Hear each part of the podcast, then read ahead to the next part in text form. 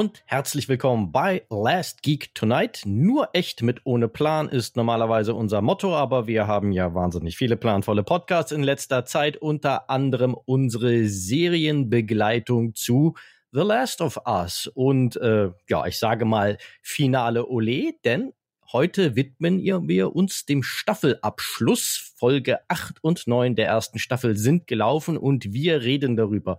Und wenn ich wir sage, dann benutze ich nicht den royalen Plural, sondern ich habe natürlich wieder Mitstreiter und ja, auch hier Plural. Denn wie gewohnt ist der Christian dabei. Hallo Christian. Hallo. Und erstmalig in einem Podcast von Last Geek Tonight die liebe Josie. Hallo Josie. Hallo. Auch und erstmalig im, Entschuldigung. Nein, nein, ich, ich, ich, ich habe sofort weitergeredet. Ich bin hier der große Monologisierer in diesem Projekt. ich wollte sagen, auch erstmalig in einem Podcast überhaupt. Oh, große Dementsprechend Premiere. bin ich auch ganz schön aufgeregt. ja, aber du kennst uns doch. Das, äh, mein Völlig Gott. ohne Grund, äh, denn ja. netto machen wir das ja auch erst seit einem Vierteljahr. Also insofern, das ist jetzt auch alles. Eigentlich ist das für uns auch noch neu. Und natürlich, bevor das unter den Tisch fällt, ich bin natürlich der Sebastian. Und ja, ich habe heute mal ein bisschen was outgesourced, da wir ja parallel unsere große Serienbegleitung zu Star Trek Picard machen, war ich ein bisschen ausgelastet mit dem Thema Synopsen schreiben. Besonders wer unsere Episode dort zu Folge 4 gehört hat, weiß ja, dass das eine erzählerisch leicht dichte Folge war, sage ich mal. Das hat mich ein bisschen beschäftigt und dementsprechend übernimmt den Part der Zusammenfassung dieses Mal der Christian. Bevor wir dahin schreiten, hat noch jemand Gedanken loszuwerden? Nö, ich bin jetzt nur neugierig darauf, wie lang deine Synopsis von PK Episode 4 geworden ist. ich glaube, ich muss da mal reinhören, auch wenn ich äh, die Folge ja nicht gesehen habe. Also, aber es interessiert mich einfach. Äh, Nessie hat, glaube ich, mitgestoppt. Es waren knapp zehn Minuten, aber das war mir auch völlig, das war mir auch völlig klar weil, also als ich die Synopsis erarbeitet habe, wurde mir schon klar, wie krass viel in dieser Folge drin steckt. Und meine Worte, als ich mit der Synopsis fertig war, waren puh. das ist aber nur ein Wort, aber egal. Das stimmt, aber äh, ja. Da kann man sehen, wie verwirrt ich war, als ich damit fertig war. Okay, ja, soll ich einfach mal loslegen? Ja, dann übergebe ich an dich und leg los. Ja, wunderbar, alles klar, mache ich sehr, sehr gerne. Synopsis von, wir, wir machen das jetzt so, wir reden ja erstmal über Folge 8 und im Anschluss über Folge 9. Das heißt, ich mache jetzt nicht eine Zusammenfassung von Folge 8 und 9, sondern ich widme mich jetzt erstmal ganz entspannt Folge 8. Äh, ja, und falls das jetzt ein bisschen abgelesen klingt, dann liegt das daran, dass ich es ablese. Also, legen wir los. Folge 8 heißt, äh, wenn wir in Not sind auf Deutsch, im Englischen When We Are in Need. Äh, die Folge eröffnet an einem kleinen Örtchen, an einem See. Wir sehen eine Gemeinschaft bei einer Predigt. Ist auch scheinbar eine Art Andacht, da eines ihrer Mitglieder ums Leben gekommen ist und als ein weinendes Mädchen, äh, die Tochter des Verstorbenen, nach der Beerdigung fragt, macht der Prediger klar, dass das erst im, Sta im Frühjahr stattfinden kann, da der Boden zu kalt ist. Im Anschluss gibt es dann ein kurzes Gespräch zwischen dem Prediger, der heißt David, und einem männlichen Gemeindemitglied namens James. Wir erfahren, dass die Nahrung sehr knapp ist und äh, David beschließt daraufhin, mit James jagen zu gehen. Den gleichen Entschluss trifft Ellie, die wir dann wiedersehen. Sie kümmert sich um Joel, der nach wie vor äh, nicht ansprechbar ist. Sie hat zwar die Wunde genäht und äh, versucht es auch zu versorgen, aber es sieht nicht gut aus. Es fehlt offensichtlich an wirklicher ärztlicher Vorsorge, an Medizin, was auch immer. Da auch bei Ellie und Joel die Nahrung knapp ist, beschließt Ellie, okay, ich gehe jagen. Sie nimmt das Gewehr, entdeckt im Wald einen Hirsch, kann diesen aber nur anschießen. Eben jenen Hirsch sehen wir dann als nächstes verendet und David und James stehen bei dem Hirsch und beschließen, den nehmen wir jetzt mit, dann haben wir Nahrung für unsere Gemeinde. Aber Ellie taucht auf und hält sie mit vorgehaltener Waffe davon ab, diesen Hirsch mitzunehmen. David reagiert aber überraschend freundlich und zugewandt äh, auf die Bedrohung mit einer Waffe, ist auch offensichtlich ein sehr charismatischer und guter Redner und bietet ihr ein Tauschgeschäft an. Hirsch gegen was auch immer Ellie braucht. Ellie sagt, ich brauche Medizin. David ist damit einverstanden, schickt James gegen seinen Widerspruch weg, äh, Medizin zu holen, Penicillin. Und äh, daraufhin kommt es dann zu einer ja, kleinen Bonding-Szene am äh, Lagerfeuer mit Ellie und David. Die beiden reden miteinander, also eigentlich ist es eher David, der redet, aber sehr zugewandt. Er erzählt von seiner Gemeinschaft, davon, dass er als ihr Anführer erwählt wurde, für diese sorgen muss. Ellie vergleicht das dann relativ äh, witzig mit einer Sekte, was David sehr suffisant bestätigt, er redet vom Schicksal und kommt damit dann auch darauf zu sprechen, dass es wohl auch Schicksal war, dass er auf Ellie getroffen ist. Denn, äh, wie wir dann erfahren, hat er äh, einen Jagdtrupp ausgeschickt, um Nahrung zu suchen. Dieser Jagdtrupp ist aber auf einen Psychopathen getroffen, der sie angegriffen hat, einen der ihren getötet hat. Und ja, dieser seltsame Psychopath hatte wohl ein Mädchen in genau Ellies Alter bei sich. Daraufhin schwant Ellie Böses. Ihr wird klar, dass es sich um die Truppe handeln muss, die äh, sie angegriffen hat und äh, die Joel verletzt hat. Und ähm, als ihr das klar wird, steht James hinter ihr, bedroht sie mit einer Waffe aber David lässt zu, dass Ellie äh, mitsamt der Medizin entkommen kann. Während Ellie Joel dann das Penicillin verabreicht, sehen wir in der Gemeinde, wie diese Fleisch zu essen bekommt und ja, es gibt sehr, sehr klare Zweifel, ob es sich wirklich um Wild handelt, wie angesprochen, aber es wird trotz allem verzehrt. Und David, der mit äh, James und dem Hirsch zurückkehrt, verspricht der Gemeinde, äh, dass sie Joel jagen und für den Mord zur Rechenschaft ziehen werden.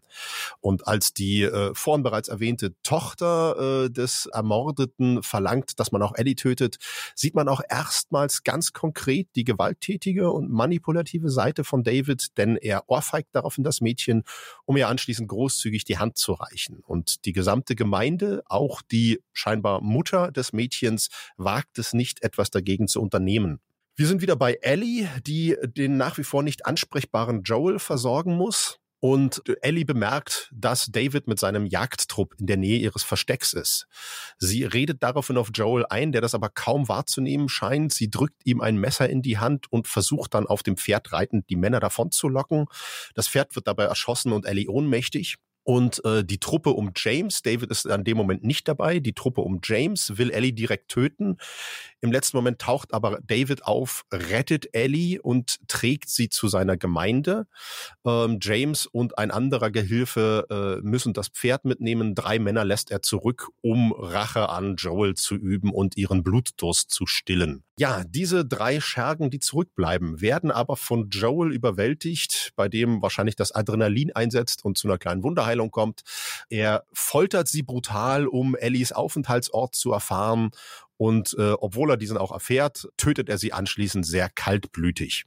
Währenddessen hat David versucht, die gefangene Ellie zu überzeugen, äh, sich ihm anzuschließen, da er sich in ihr selbst erkennt und glaubt, eine verwandte Seele entdeckt zu haben. Außerdem offenbart er, äh, dass er regelmäßig Menschenfleisch an seine Gemeinde verfüttert. Was sein muss, muss halt sein.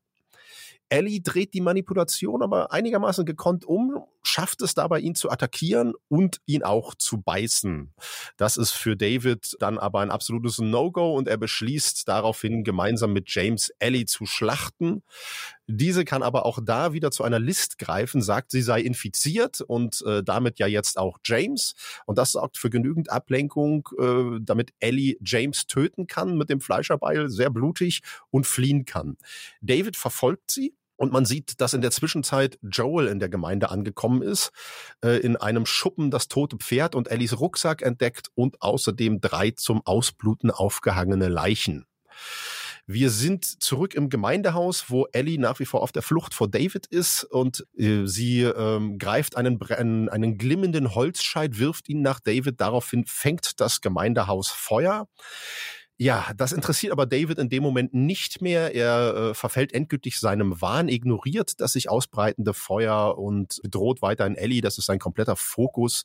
Er droht ihr auch damit, sie für sich zu behalten. Er wird sie nicht töten. Er wird sie ja als seine Gespielen behalten, was auch immer. Und als Ellie ihn angreift, äh, bekommt er sie zu greifen und versucht daraufhin, sie zu vergewaltigen. Ellie kann aber das Fleischerbeil greifen und ihn damit sehr, sehr brutal, sehr blutig töten. Und die sichtlich unter Schock stehende Ellie wankt anschließend aus dem brennenden Gebäude, wo Joel sie aufgreift und äh, sie äh, beruhigt und sie das erste Mal mit demselben große Wort wie seine Tochter bezeichnet. Und damit endet Folge 8. Ja, war alles drin.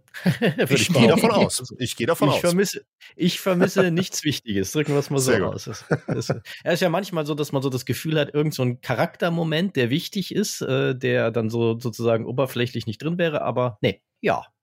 Dann äh, würde ich mal sagen, beginnen wir wie immer ganz banal mit wie fandet ihr es denn? Und vielleicht äh, fangen wir einfach mal mit Josie an. Josie, wie fandest du Folge 8 ja, also vor allem dadurch, dass wir es gestern nochmal geschaut haben, ist mir gestern nochmal klar geworden, wie brutal diese Folge ist. Also Aber hallo. es ist viel, viel irgendwas mit einem Beil, es ist viel Blut, ähm, es ist sehr, sehr brutal.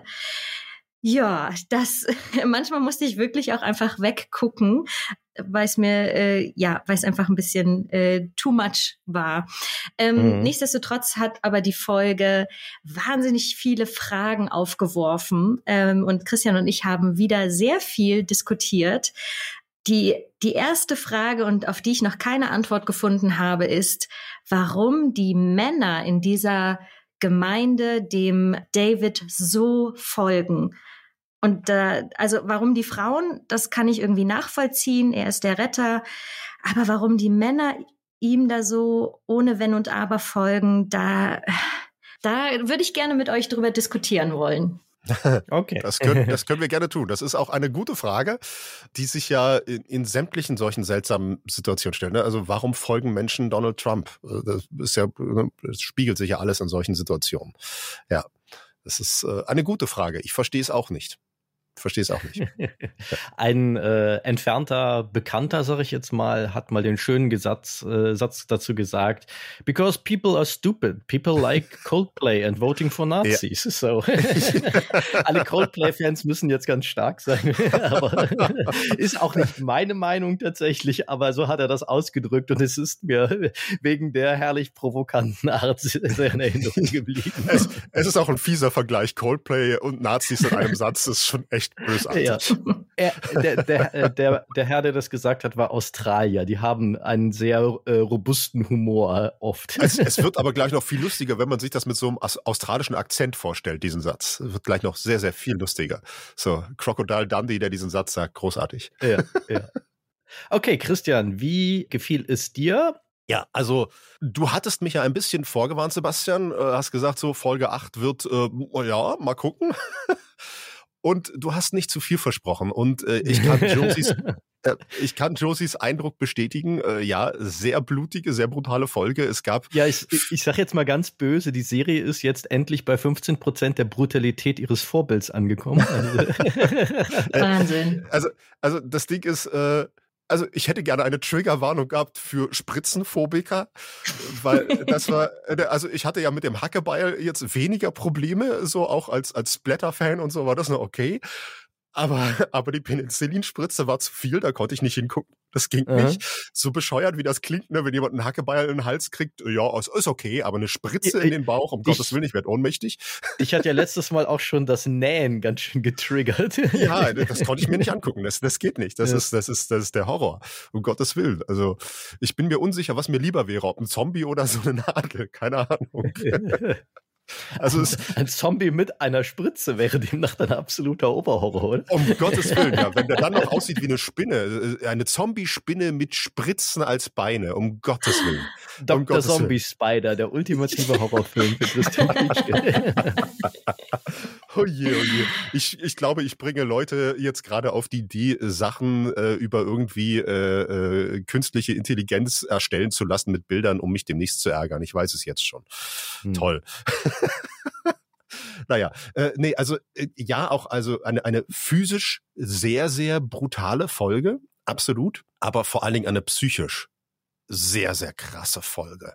Mhm. Ähm, ich, ich bin mir unsicher, ob es die beste Folge ist der ganzen äh, Show, also also einfach von dem, was man mitnimmt. Äh, sie hatten, sie hat einen Schwachpunkt, auf den wir mit Sicherheit nachher zu sprechen kommen, ähm, mhm. äh, aber aber rein von der Wirkung her, von dem, was sie erzählt, äh, boah, äh, sensationell, kann man gar nicht anders sagen. Ne? Wirklich, wirklich ganz großes Kino und äh, fantastisch gespielt und Oh, also, ich, ich weiß, es ist eine Fernsehserie und dafür kann es keinen Oscar geben, aber könnten wir Bella Ramsey trotzdem bitte einen Oscar geben, weil Manometer, auch nachdem wir es gestern nochmal gesehen haben, verdammte Axt spielt sie das gut. Also das ist, mhm. das ist, wow, wow, wow. Also ich, ich kann nur immer wieder sagen, äh, wenn das Mädel nicht eine Mörderkarriere hat, dann weiß ich auch nicht, dann verliere ich den Glauben. Die, die, die ist sensationell. Kann man nicht anders ja. sagen. Aber hat sie ja eigentlich sogar schon. Wenn man halt Game of Thrones nicht gesehen hat, hat man das nicht so wahrgenommen. Aber die ja. ist schon jetzt sehr gut im Geschäft. Ich habe von ihr halt vorher noch nie was gehört. Ich nehme sie jetzt hier das erste Mal wahr und ich muss einfach sagen so, wow wow ist mhm. das, wow ist, ist sie gut. Wirklich. Wahnsinn. Ich rechne auch fest mit einem Emmy für sie, ganz ehrlich. Also ich glaube. Also eine Nominierung muss mindestens drin sein. Alles andere Eine Nominierung muss mindestens drin sein. Aber ganz ehrlich, ich glaube auch so, wie ihre Leistung gerade rauf und runter im amerikanischen Feuilleton sogar diskutiert wird, ich glaube auch, das ist ja. schon fast, äh, wenn jetzt nicht noch Schauspiel Jesus in weiblicher Form irgendwie vom Himmel herabsteigt, dann kann, kann man ganz klar sagen, ja. Das, das, das dürfte sie kriegen, ja. Ja. Wie ging's dir denn mit der Folge? Äh, so, und äh, gerade als jemand, der ja wusste, was, was sich erwartet. ja. Also grundsätzlich schließe ich mich da dem Urteil an, dass es eine wahnsinnig starke Folge ist, bei der ich aber auch zwei Detailkritikpunkte habe, die die Gesamtwirkung für mich jetzt nicht wirklich schmälern, aber wo ich ein bisschen am Erzählhandwerk meckerig bin, weil mhm, ich da ja. glaube, dass sie das mit, mit drei Stellschrauben irgendwie ein bisschen anders hätten sie es, glaube ich, lösen können, ohne dass sie sich einen Zacken aus der Krone gebrochen hätten. Und ich muss auch sagen, ich finde die Folge absolut hammer, super intensiv. Ich habe mich wieder gut in der Couch festgekrallt. Aber ich sage auch, ich habe ja vorher schon euch vorgewarnt mit den Worten so von wegen, das ist die intensivste Stelle mhm. im Spiel. Also für mich zumindest war sie das. Und ich muss auch nach wie vor sagen, wenn ich jetzt wirklich mich entscheiden müsste, finde ich das im Spiel intensiver oder hier in der Serienversion würde ich dem Spiel einen ganz hauchdünnen Vorsprung noch geben, weil darüber wird zu reden sein, die Interaktivität dem Ganzen ja. noch eine andere Dynamik gibt. Hier, die natürlich die Serie nicht reproduzieren kann, auch wenn sie in Sachen Figurenzeichnung und Drastik, wie es dargestellt wird, fast noch eine Spur es besser macht als das Spiel. Das Spiel hat ja einfach einen Wettbewerbsvorteil qua seines Mediums, den es sehr effizient auch nutzt. Ja.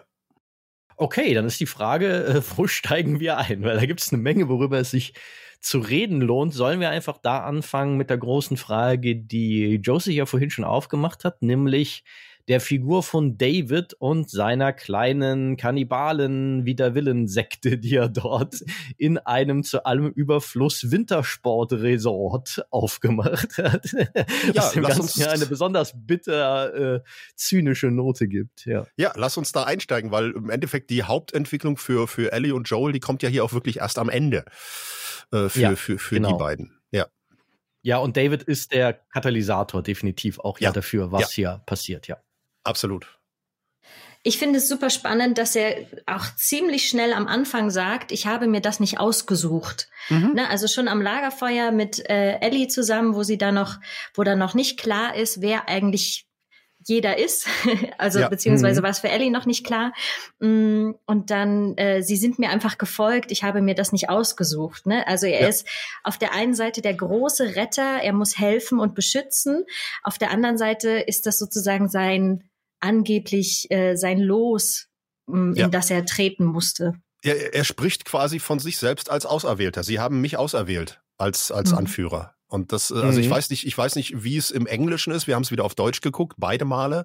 Ähm, und er spricht davon, dass er auserwählt ist. Äh, und das ja, hat macht ja schon im Englischen so, genauso. Ja. Das ist auch im Spiel schon so, ja. Ja, bin ich auch davon ausgegangen, dass er sich so als Chosen One äh, irgendwie so als, als, ja, ja, schon, schon so ein Jesus-Vergleich den er da. Ja, anstellt. wobei das ja auch, ähm, weil meine Grundthese wäre ja, dieser Mann war schon ein Psychopath, bevor die Apokalypse kam. Definitiv. Nur eine andere Art von Psychopath. Jetzt ist er ja. ein Psychopath, der zu Gott gefunden hat, was ihn nicht weniger gefährlich macht. Na, wobei Und die Frage ist, ob er wirklich zu Gott gefunden hat. Das stelle ich in Zweifel. Also, weil, ich glaube, weil in seinem Kopf redet er sich das tatsächlich ein, aber. nee, äh, weil er, also in, in dem letzten Gespräch mit Ellie äh, äh redet er auch davon, dass, also dieses Gespräch kann man so deuten, dass ihm Gott eigentlich völlig egal ist, dass er Gott benutzt als Vorwand. Äh, für ihn ist der Cordyceps eine Art Gott.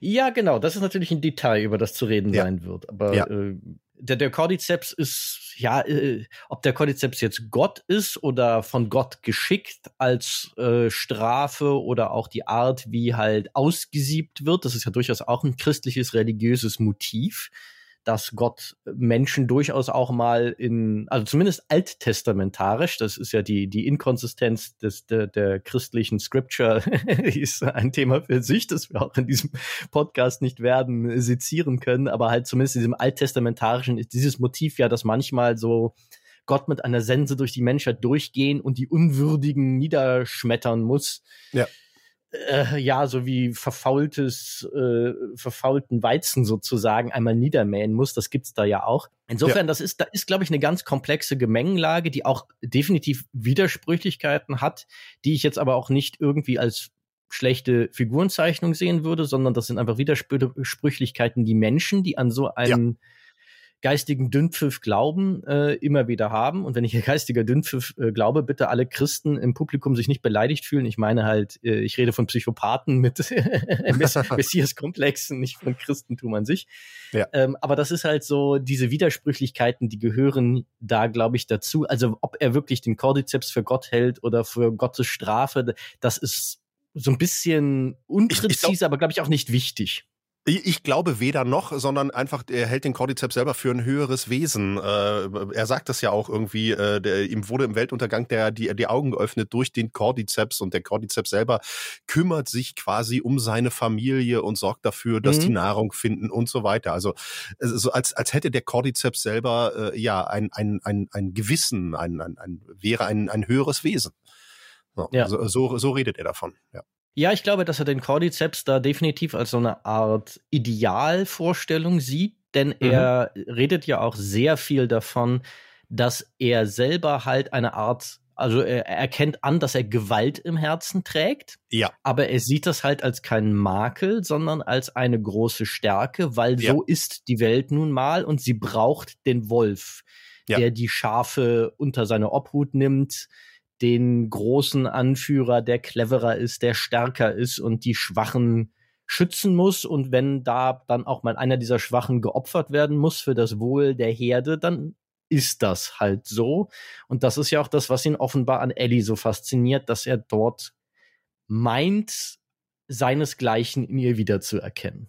Ja, ja, er sagt ja auch, äh, ne, äh, äh, ich habe Gewalt im Herzen und äh, äh, bei dir sehe ich das auch, so in der Art irgendwie. Ja. Mhm. Wo, wo, womit ja. er ja tatsächlich auch nicht so Unrecht hat. So, muss man ja auch dazu sagen, hat er ja nicht Unrecht. Ellie ist ja durchaus auch äh, eine gewalttätige Person. Ja, der Unterschied ist, glaube ich, zwischen den beiden, dass Ellie auch diese Gewalt im Herzen hat, dieses Feuer, diese Verrohung durch die Art, wie sie aufgewachsen ist, vermutlich ja. mit verursacht aber Ellie halt dann auch eine Fähigkeit hat, die er komplett ihm fehlt, nämlich die Fähigkeit zu überbordener Empathie auf der anderen ja. Seite, was man ja. ja. zum Beispiel bei Sam sehr deutlich gesehen hat. Ja, ja. Ja, und äh, ne, also es ist ja, ist ja interessant, wie, wie David quasi etabliert wird als Prediger, der ja eigentlich auch sehr gute Worte findet äh, ne, und, und ja sehr fürsorglich wirkt. Ähm, und dann aber schon in der ersten Szene hat man so diesen, diesen kleinen Dreh, ähm, wo er dann im Gespräch mit James, ne, also zum einen wird vollkommen, wird in dem Moment schon angedeutet, essen die immer nur wild, uh, unsicher. Ne, äh, also mhm. es wird mhm. nicht ausgesprochen, aber eigentlich äh, schwant einem da schon Böses, dass dieser, äh, dass dieser Verstorbene nicht äh, beerdigt werden wird, weil es den einfach mhm. nicht mehr geben wird. Ähm, das schwant einem schon. Und dann gibt es halt diesen Moment, wo er äh, James sagt, ich habe Zweifel gesehen. Und James bezieht das erstmal allgemein auf die Gemeinde und er macht ihm ganz klar, nee, ich meinte bei dir. Was soll das? Und das ist ein, das ist schon ein sehr, ein, ein sehr, sehr gruseliger Moment, weil James ist größer als er, ist, ja, wirkt ein bisschen zwielichtiger als er, hat aber offensichtlich Angst vor diesem harmlosen, harmlos wirkenden ja, relativ normal gebauten Mann. Warum? Mhm. Sehr, äh, und, und das, das, das ist schon gruselig. Das zeigt einem schon in dem Moment, okay, da ist offensichtlich, da steckt etwas mehr hinter diesem Menschen, als man jetzt ahnt. Josie, ich höre da, dich immer anatmen. Ja, richtig. Ich versuche hier dazwischen zu grätschen. Ich atme demnächst etwas äh, leiser. Ähm, nein, nein, alles gut. Genau, ich wollte ähm, da nämlich auch anschließen, weil für mich auch wirklich essentiell ist die Szene, wo diese drei Männer über Ellie stehen. Der eine sagt dann noch zu James, tu es, ähm, mhm. bring sie um. Ähm, und und sie tun es nicht, weil dann halt ähm, David noch dazwischen äh, kommt und das noch verhindern kann. Und ja. ich frage mich, das sind drei gestandene Männer. Wieso können die diesen einen ähm, erstens nicht überwältigen, beziehungsweise wahrscheinlich könnten sie es, aber warum tun sie es nicht? Und das ist meine große Frage, wo ich mich, wo ich mich nachts wälze und denke, warum folgen die Männer? Weil ne, bei den Frauen ähm, mit den Argum also so wie David argumentiert, das war auch ähm, bei dem äh, bei dem Lagerfeuer, ähm, er, er argumentiert immer sehr realistisch und rational. Ne? Also mhm. mit, du bist alleine, du würdest alleine nicht zurechtkommen. Ähm, das sind eigentlich manchmal sehr realistische und rationale Argumente. Ähm, dann wird oh, er auch sehr fürsorglich. Ja. Genau, also tatsächlich nachvollziehbare, gute Argumente. Ähm, und ja, ich will jetzt nicht so das so hinstellen, dass nur Frauen dem ähm, verfallen würden, aber ich frage mich einfach, wenn dann doch, wie zum Beispiel diese Gruppe von diesen drei Männern, wenn die doch anderer Meinung sind, warum wiegeln die sich noch nicht gegen ihn auf? Na, ich, also ich, ich glaube ja, in James immer zu sehen, der ist kurz davor. Der zweifelt mhm. immer mehr und der ist kurz davor. Also das ist auch von von mhm. äh, von dem Schauspieler finde ich sehr sehr gut gespielt. Äh, Übrigens Troy Baker, der Original Joel aus dem Spiel, das vielleicht ja. hier mal kurz ah. eingestreut. Ja, ja, das ist der Original Joel. Ähm, und das hat er, das ist wirklich gut gespielt. Diese wachsenden Zweifel, ähm, würde mich mal interessieren, ob es, ob es diese Momente im Spiel auch gibt mit seinem Gehilfen. Oh Gott, äh, jetzt äh, hast du mich erwischt, das ist lange her. ich glaube aber nicht, weil es diese Perspektive einfach nicht gibt in diesem ah, ja. Maße, weil du natürlich das alles durch Ellies Augen siehst, muss Macht man in total diesem Fall Sinn, sagen, ja. weil ja. du halt in dieser Passage des Spiels, weil Joel halt verletzt dort liegt, auch Ellie spielst. Und mhm. diese ganze Szene am Lagerfeuer, die wird halt anders aufgebaut, weil du im Grunde dort David begegnest und sie sich gemeinsam, die beiden, gegen Zombies zur Wehr setzen müssen und darüber dieses Bonding stattfindet. Also da finden ja. sie einen anderen Zugang, wie sie an diesen Punkt kommen. Die eigentliche Lagerfeuerszene ist dann aber von dem, wie David redet, dann wieder super ähnlich. Also die, die Dialoge haben sie da relativ eng übernommen, aber die Dynamik ist ein bisschen anders. Und diese James-Figur, also vielleicht gibt es dort jemanden, der mal rumläuft und James heißt, aber ich kann mich daran nicht erinnern. Das ist dann zumindest keine sehr zentrale Figur.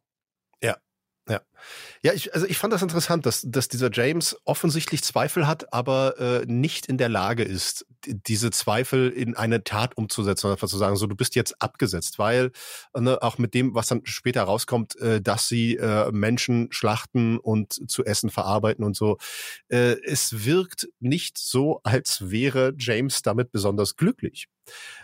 Ich musste sehr viel zurückdenken an Folge 5 ähm, mit, äh, äh, wie hieß sie, Kathleen? Kathleen und äh, ihrem Gehilfen, ich habe seinen mhm. Namen leider auch vergessen, wo wir ja auch schon sagten, im Grunde genommen ist äh, äh, äh Kathleen wäre ohne äh, diesen Gehilfen ja eigentlich machtlos.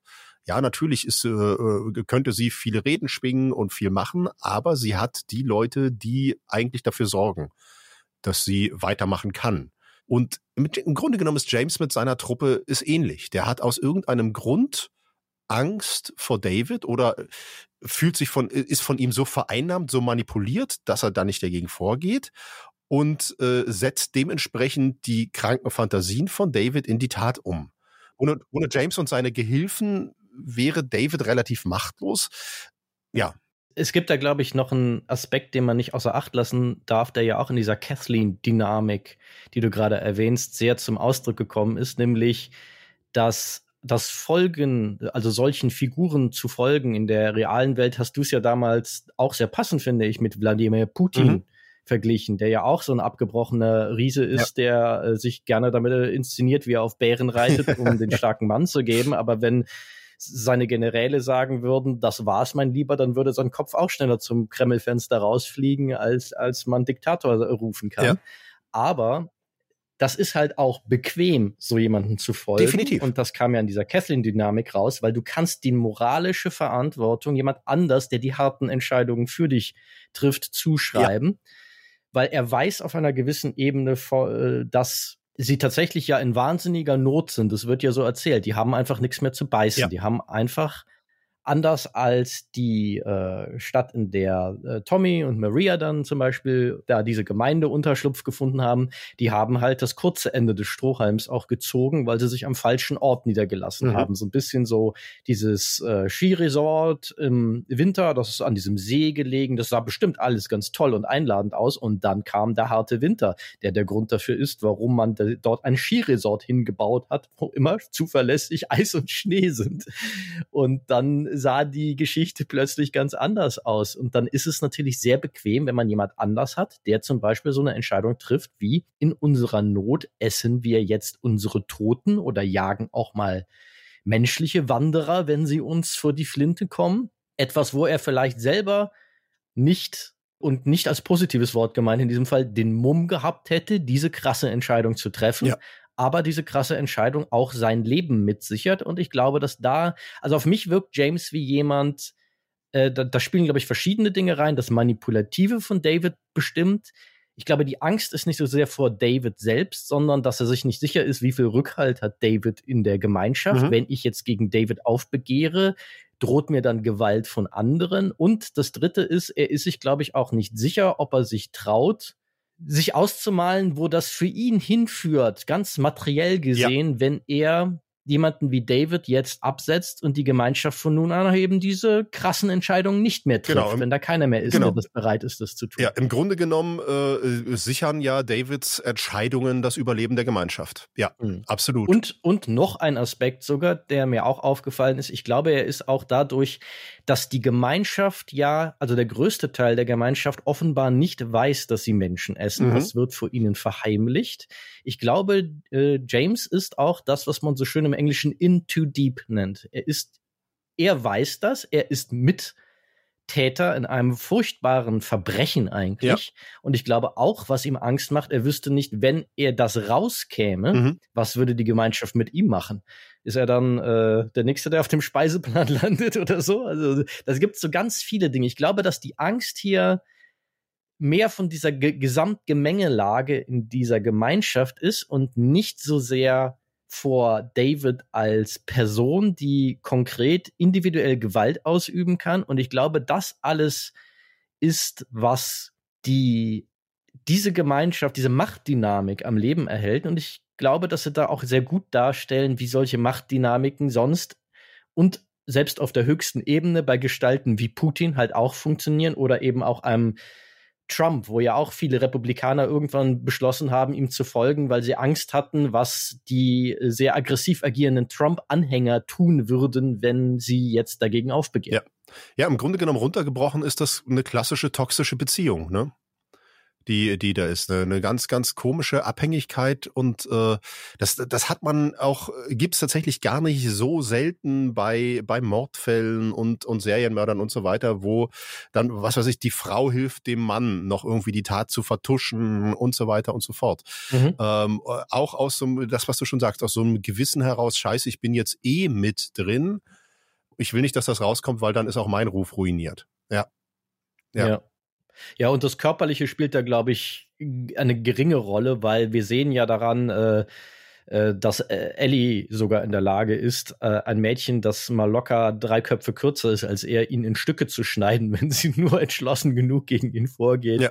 Körperlich könnten vermutlich die Frauen genauso, wenn sie sich entschließen würden, wenn sich nur zwei Frauen in diesem, äh, vermutlich sogar eine, wenn sie ihn ausreichend überrascht, einfach beschließen würden, so, du Schweinepriester, jetzt ist aber mal Schluss hier, ja. dann könnte er auch nichts machen. Ja. Nee, das ist, glaube ich, wirklich ne, einfach diese Gemengenlage, die ihm eine unfassbare psychische Macht über diese Menschen gibt. Ja.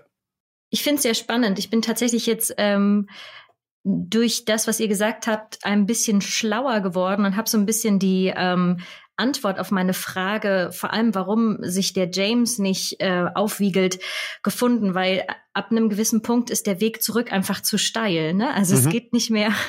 Mhm, ja. Man ist dann zu tief drin, dass tatsächlich der die bequeme Art dann auch ist, das jetzt einfach dabei zu belassen, ähm, ja. weil alles andere wäre zu zu viel.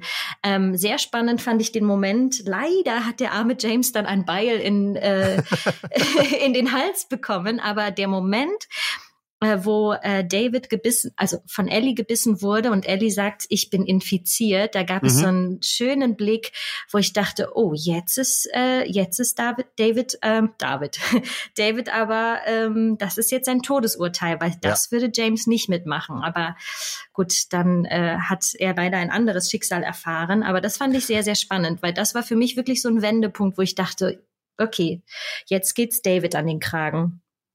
Wäre es auch, mhm. glaube ich, in dem Moment mit Sicherheit gegangen. Ja. ja. Wäre es mit Sicherheit gegangen. Also ich glaube, ich glaube nicht, dass David da noch rausgekommen wäre. Er hat dann zwar später im, im äh, als er Ellie verfolgt, das Argument so, äh, ich glaube nicht, dass du wirklich infiziert bist, weil ein Infizierter kämpft nicht so sehr ums Überleben wie du. Mhm. Ähm, äh, das ist ein gutes Argument. Ich glaube aber auch, dass in dem Moment bei James nicht mehr gefruchtet hätte, sondern da hätte mhm. James wahrscheinlich auch, hätte sein eigener äh, Schutzinstinkt eingesetzt und einfach gesagt, okay, zack, weg. Mhm. Ja. Ich finde es total spannend von euch zu hören, dass ihr tatsächlich bei dem ersten Gespräch zwischen James und David ähm, raushört, dass die schon anderes essen als Menschenfleisch, äh, ähm, anderes essen als äh, Elch, Hase und Wild. Ähm, weil mir wurde das tatsächlich erst sehr spät klar. Also ich hatte dann das, als das erste Essen dann aufgetragen wird, wo diese Blicke auch diese äh, ausgetauscht werden auf die Frage, was ist das? Und dann kommt nur ganz trocken Wild und man sieht so, mh, hm, das ist kein Wild. Da war so der erste Gedanke, oh, das wird jetzt wohl der erste Mensch sein. mir ist es tatsächlich so nicht klar geworden oder ich habe es so nicht äh, empfunden, dass sie äh, schon länger Menschen essen. Das finde ich sehr, sehr spannend. Ich, ich hatte den Gedanken tatsächlich schon noch vor dem Gespräch mit James überhaupt, äh, mich direkt während der ersten Predigt, als das weinende Mädchen fragt, wann können wir ihn beerdigen? Und dann gibt es so einen Blick von, von ähm, mm von David zu James und dann sagt er, ja, wir können ihn erst im Frühjahr beerdigen, jetzt ist der Boden zu kalt. Und da war bei mir schon so, pff, der wird nicht beerdigt. Das war mir in dem Moment schon, schon irgendwie, also es war mir nicht klar, aber ich habe es vermutet. Dass äh, mhm. da wird einfach niemand mehr übrig sein zum Beerdigen.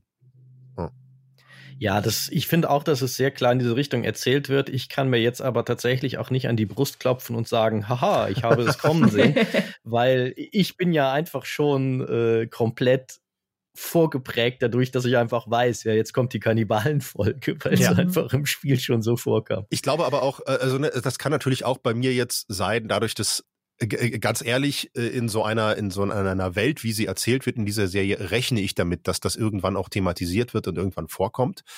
Dementsprechend, ähm, ja, ist da so, sind da meine Sensoren eh schon aufgestellt gewesen bei jeder Folge. Und ähm, dann, wenn man sich zurückerinnert an, ich glaube, Folge vier war's, als sie im Wald übernachten, als Joel da extra von der Straße abfährt und mitten in den Wald mhm. hinein und sie dort übernachten mhm. und Ellie fragt ja, warum überhaupt und äh, gibt es hier keine Infizierten und Joel einfach nur sagt, es gibt Schlimmeres als Infizierte. Und äh, mhm. da gibt's glaube ich, auch schon so eine leichte Andeutung, wenn ich mich nicht irre, äh, dass es auch ne, Leute gibt, die auf Menschen Jagd machen und so. Das heißt, also man ist, man ist. Ja, Joel war ja mal einer davon, auch wenn er sie nicht gegessen ja. hat. Das darf man dabei auch nicht vergessen. Ja. Ich glaube, da ist halt natürlich auch bei dieser Szene sehr stark der Aspekt von, äh, ich weiß das, weil ich selber mal so ein schlimmer Finger war, was er ja auch in der Folge ganz klar sagt. Ja. Ich wo er ja sagt, ich sehe zum Beispiel die Falle, habe ich kommen sehen, weil ich früher selber solche Fallen gesteckt, ja. äh, gestellt habe. Und äh, ja, aber, aber dementsprechend waren bei mir meine Sensoren schon die ganze Zeit da irgendwie aufgestellt in Richtung, okay, Kannibalismus wird mit Sicherheit auch noch kommen, weil die Serie hat ja sehr, sehr klar äh, abgehakt, was es so für schlimme Dinge in so einer Apokalypse geben kann. Und zwar nicht, was Zombies betrifft, sondern was menschliche Abgründe betrifft. Also es musste irgendwann kommen und dann waren da die kleinsten Andeutungen für mich schon klar mit, okay, gut, die essen Menschen.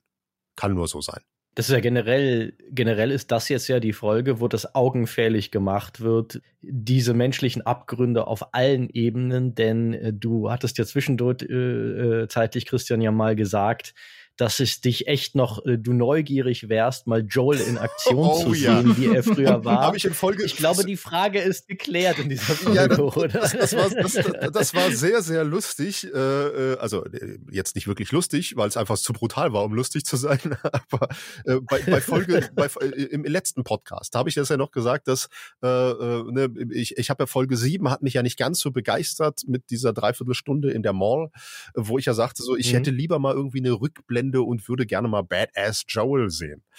Ja, und dann kommt Folge 8 und sagt, äh, ach, wir brauchen keine Rückblende dafür. Hier, bitteschön. Und was für eine mhm. Badass-Szene, diese Folter-Szene, die ist sogar beim zweiten Mal angucken, obwohl man weiß, was kommt, ist die richtig unangenehm. Mhm. Die ist mhm. sogar fast. Die ist Mörder Die ist sogar ja. fast noch schlimmer beim zweiten Mal gucken, weil man weiß, was kommt. Und ne, mit dieser Kniescheibe und äh, es ist oh, äh, ganz üble Szene. Äh, und die, diese Kälte zu sehen, mit der Joel das macht. Die, boah, also ja, ne, also ba ja, hier wird was vorbereitet. Einfach nicht mehr notwendig, war nicht mehr notwendig. Ja. Hier wird ja auch was vorbereitet, wo ich aber sagen würde, lass uns da lieber im Kontext ja. von Folge 9 drüber ja. reden. Ja. Nämlich eine Fähigkeit zur Dissoziation gewissermaßen bei Joel, mhm. wenn die Situation es verlangt. Aber ich glaube, das macht mehr Sinn, wenn wir da am Ende bei Folge 9 drüber reden, wo das Thema dann ja nochmal auf sehr krasse Art und Weise auf die Tagesordnung kommt. Ja. Zu David würde ich gerne noch einmal erwähnen, wo wir ja auch sehen in diesem ganzen Kosmos von wie übt er Macht aus, die Szene, wo die, die Tochter von dem Getöteten mehr oder weniger Rache verlangt, ja. dass man nicht nur Joel, sondern auch das Mädchen, nämlich Ellie, töten solle wie er darauf reagiert, nämlich er schlägt sie so hart, dass sie vom Stuhl fällt und dann reicht er ihr die Hand, aber er gibt ihr nicht die Hand, sondern er erwartet, dass sie seine Hand nimmt. Die Güte, die er dort zeigt. Und ich finde, das ist die Szene in dieser Folge, die Danach hätte er für mich gar nicht mehr die, all die Dinge, die er später sagt, vielleicht mit Ausnahme von seiner kleinen Cordyceps-Rede, das ist nochmal ein interessantes Detail. Aber ansonsten hätte er nichts mehr sagen müssen für mich in der Folge. Danach war er für mich definiert, wie er tickt, wie er diese anderen Leute sieht und wie er sich selbst gegenüber ihnen sieht. Mhm. Ich fand das interessant. Ich habe das beim ersten Mal äh, gucken nicht so extrem wahrgenommen. Also natürlich klar, dass er das Mädel da schlägt und die zu Boden geht und die gesamte Gemeinde drumherum, auch die scheinbare Mutter, die daneben sitzt. Niemand macht etwas, niemand sagt etwas und so. Das zeigt natürlich mhm. die die Macht, die er hat und die Angst, die die Leute für, vor ihm haben. Oder vielleicht ist es nicht mal Angst, einfach diesen Einfluss, den er auf sie hat, diese Gehirnwäsche, der sie unterliegen. Das zeigt es. Ich habe das mit dem Handreichen gar nicht so sehr als Machtspiel Spiel beim ersten Mal empfunden. Ich habe jetzt beim zweiten Mal gucken ein bisschen äh, expliziter darauf geachtet, weil das hast du ja schon mal in einem Gespräch, was wir hatten, schon mal erwähnt ähm, und äh, habe das nochmal mehr im Blick behalten. Und ja, das, äh, also muss ich dir recht geben, das ist eine, eine Machtdemonstration, die er da hat. Ein, äh, das ist ein sehr perfides Detail. Wenn man es nämlich durchdenkt, was da argumentativ passiert, ist ja, sie sagt etwas, was falsch ist. Er reagiert mit völliger Brutalität darauf aber sein, dass das im Grunde der Gedankengang, der glaube ich dahinter steckt, ist, dass ich dich geschlagen habe gerade, war ein Akt der erzieherischen elterlichen Liebe gewissermaßen. Und du hast etwas falsch gemacht. Du bist schuld, dass ich dich geschlagen habe. Deshalb berühre auch, äh, berührt auch nicht er ihre Hand sozusagen nach dem Motto, äh, dass es nicht mal ist, ich habe dich jetzt geschlagen, aber es tut mir leid, mhm. sondern du musst dich eigentlich noch bei mir dafür entschuldigen, dass du es die Situation herbeigeführt hast, wo ich dich schlagen musste, obwohl ich dich doch so liebe. Ja. Boah, ist das ein manipulativer Scheißhaufen. Na, das, das, das ist dieser, dieser berühmte Spruch, den man ja auch kennt mit, das tut mir viel mehr weh als dir. Aha, genau, ja, genau. Das ist so, genau. das ist so, was mich da interessiert, Josie, jetzt, jetzt, ne, Sebastian und ich, wir sind jetzt äh, zwei äh, weiße Männer, die da irgendwie drüber philosophieren. Wie ging dir das als Frau mit diesem Machtspiel? Mm, also, ich habe mir gestern nochmal aufgeschrieben, beim zweiten Mal schauen wurde mir nochmal klar, die Dynamik zwischen Mutter und Kind, wenn das Kind geschlagen wird und die Mutter macht nichts oder sie, ja. sie, ähm, sitzt einfach nur da und würde wahrscheinlich auch gerne was machen, aber äh, fühlt sich aus welchen Gründen auch immer ähm, zurückgehalten und macht es nicht. Das finde ich sehr, sehr spannend und viel, viel spannender oder was mir eher ähm, hängen geblieben ist, ist diese mit den, ähm, was er sagt, was David sagt. Er dein Vater ist jetzt tot, den gibt es nicht mehr, ich bin jetzt dein Vater. Also da gibt es so eine mhm. ganz kleine sprachliche Reise, ja. wo es ähm, mhm. klar wird und dem Mädchen vermittelt wird, so ich, dein Vater lebt noch und ich bin das jetzt. So, und dann setzt er sich ja auch an den Tisch und äh, es sieht so aus wie eine Friede, Freude, Eier, äh, Kuchen, Happy Familie, ähm, was ja. sie äh, alles andere, also ist sie einfach nicht. Ähm, das finde ich sehr, sehr spannend. Das war eine interessante Dynamik und Entwicklung. Für mich war das dann das erste Mal so, die, die, das ist so die erste Szene, ähm, die es deutlich macht, welche Macht er tatsächlich auch allein durch Worte hat. Da klar, er hat sie geschlagen und auch diese, das ist die eine Ebene, aber auch viel für mich stärker war in dem Moment die Ebene der der Sprache und was was er da genau gesagt hat. Das fand ich viel ähm, ja spannender auch. Mhm, mh. Ja, es ist ja auch auffällig, wenn man darauf achtet, die einzigen Akte körperlicher Gewalt, die er ausübt in der Folge, sind jeweils gegenüber zwei Teenager-Mädchen. Ja. ja. Mhm. Absolut, absolut. Ich habe ähm, an der Szene noch äh, äh, beim zweiten Mal gucken äh, für mich wahrgenommen, aber pure Vermutung, dass die Mutter ähm, also es ist ja vermutlich die Mutter. Es wird ja nie ausgesprochen, dass das die Mutter des Mädchens ist. Es kann ja auch einfach, äh, ne, kann ja sein, dass die Eltern des Mädchens beide tot sind. Ich gehe aber davon aus, dass es die Mutter ist und dementsprechend. Äh, ich glaube auch, ja. dass es sehr eindeutig so gemeint Geh ist, ich auch weil von aus. die Art einfach, dass sie immer mit ihr am Tisch sitzt, ja. erzählt wenn es nicht die Mutter ist, dann zumindest die Frau, der sich, die, die sich dieses Mädchens genau. angenommen hat. Genau. Also quasi eine Mutterfigur. Genau. Ja. Wir gehen aber mal davon aus, dass es die Mutter ist und dementsprechend auch die Frau des äh, Getöteten. Ähm, und es gibt mhm. kurz vorher, also vor dieser Szene mit der Ohrfeige, gibt es eine Szene in der Küche, wo Fleisch gebracht wird. Sie so fragt, was ist das für Fleisch? Und der Typ mit einem komischen Blick sagt, das ist wild. Und sie es ja mhm. akzeptiert und in den Topf hineinschmeißt und kocht. Ich, man kann dort aber auch hineindeuten, dass die Frau, dass ihr durchaus klar ist, das ist kein Wild und wir essen dann da jetzt meinen Mann und deinen mhm. Vater. Mhm. Das würde ich genauso sehen. Ja. Auch das können wir nochmal im größeren Kontext in Folge 9 verhandeln, wo das Thema ist, wer glaubt den Bullshit anderer, um ja.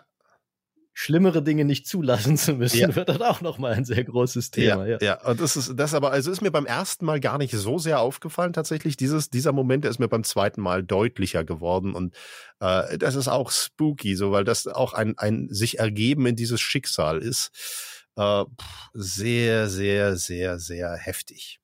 Ja.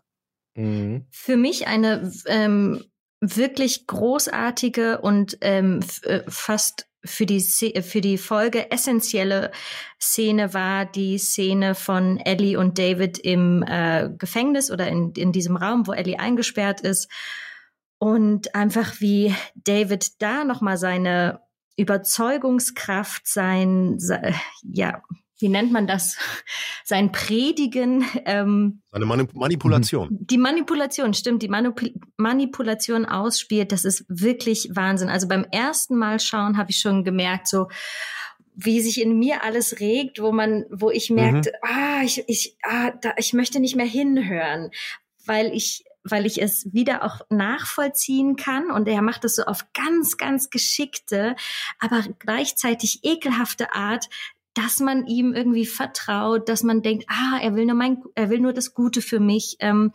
und ja, okay, vielleicht schließe ich mich ihm doch an und so. Und das, also das ist wirklich eine richtig, richtig großartige Folge, ähm, Szene.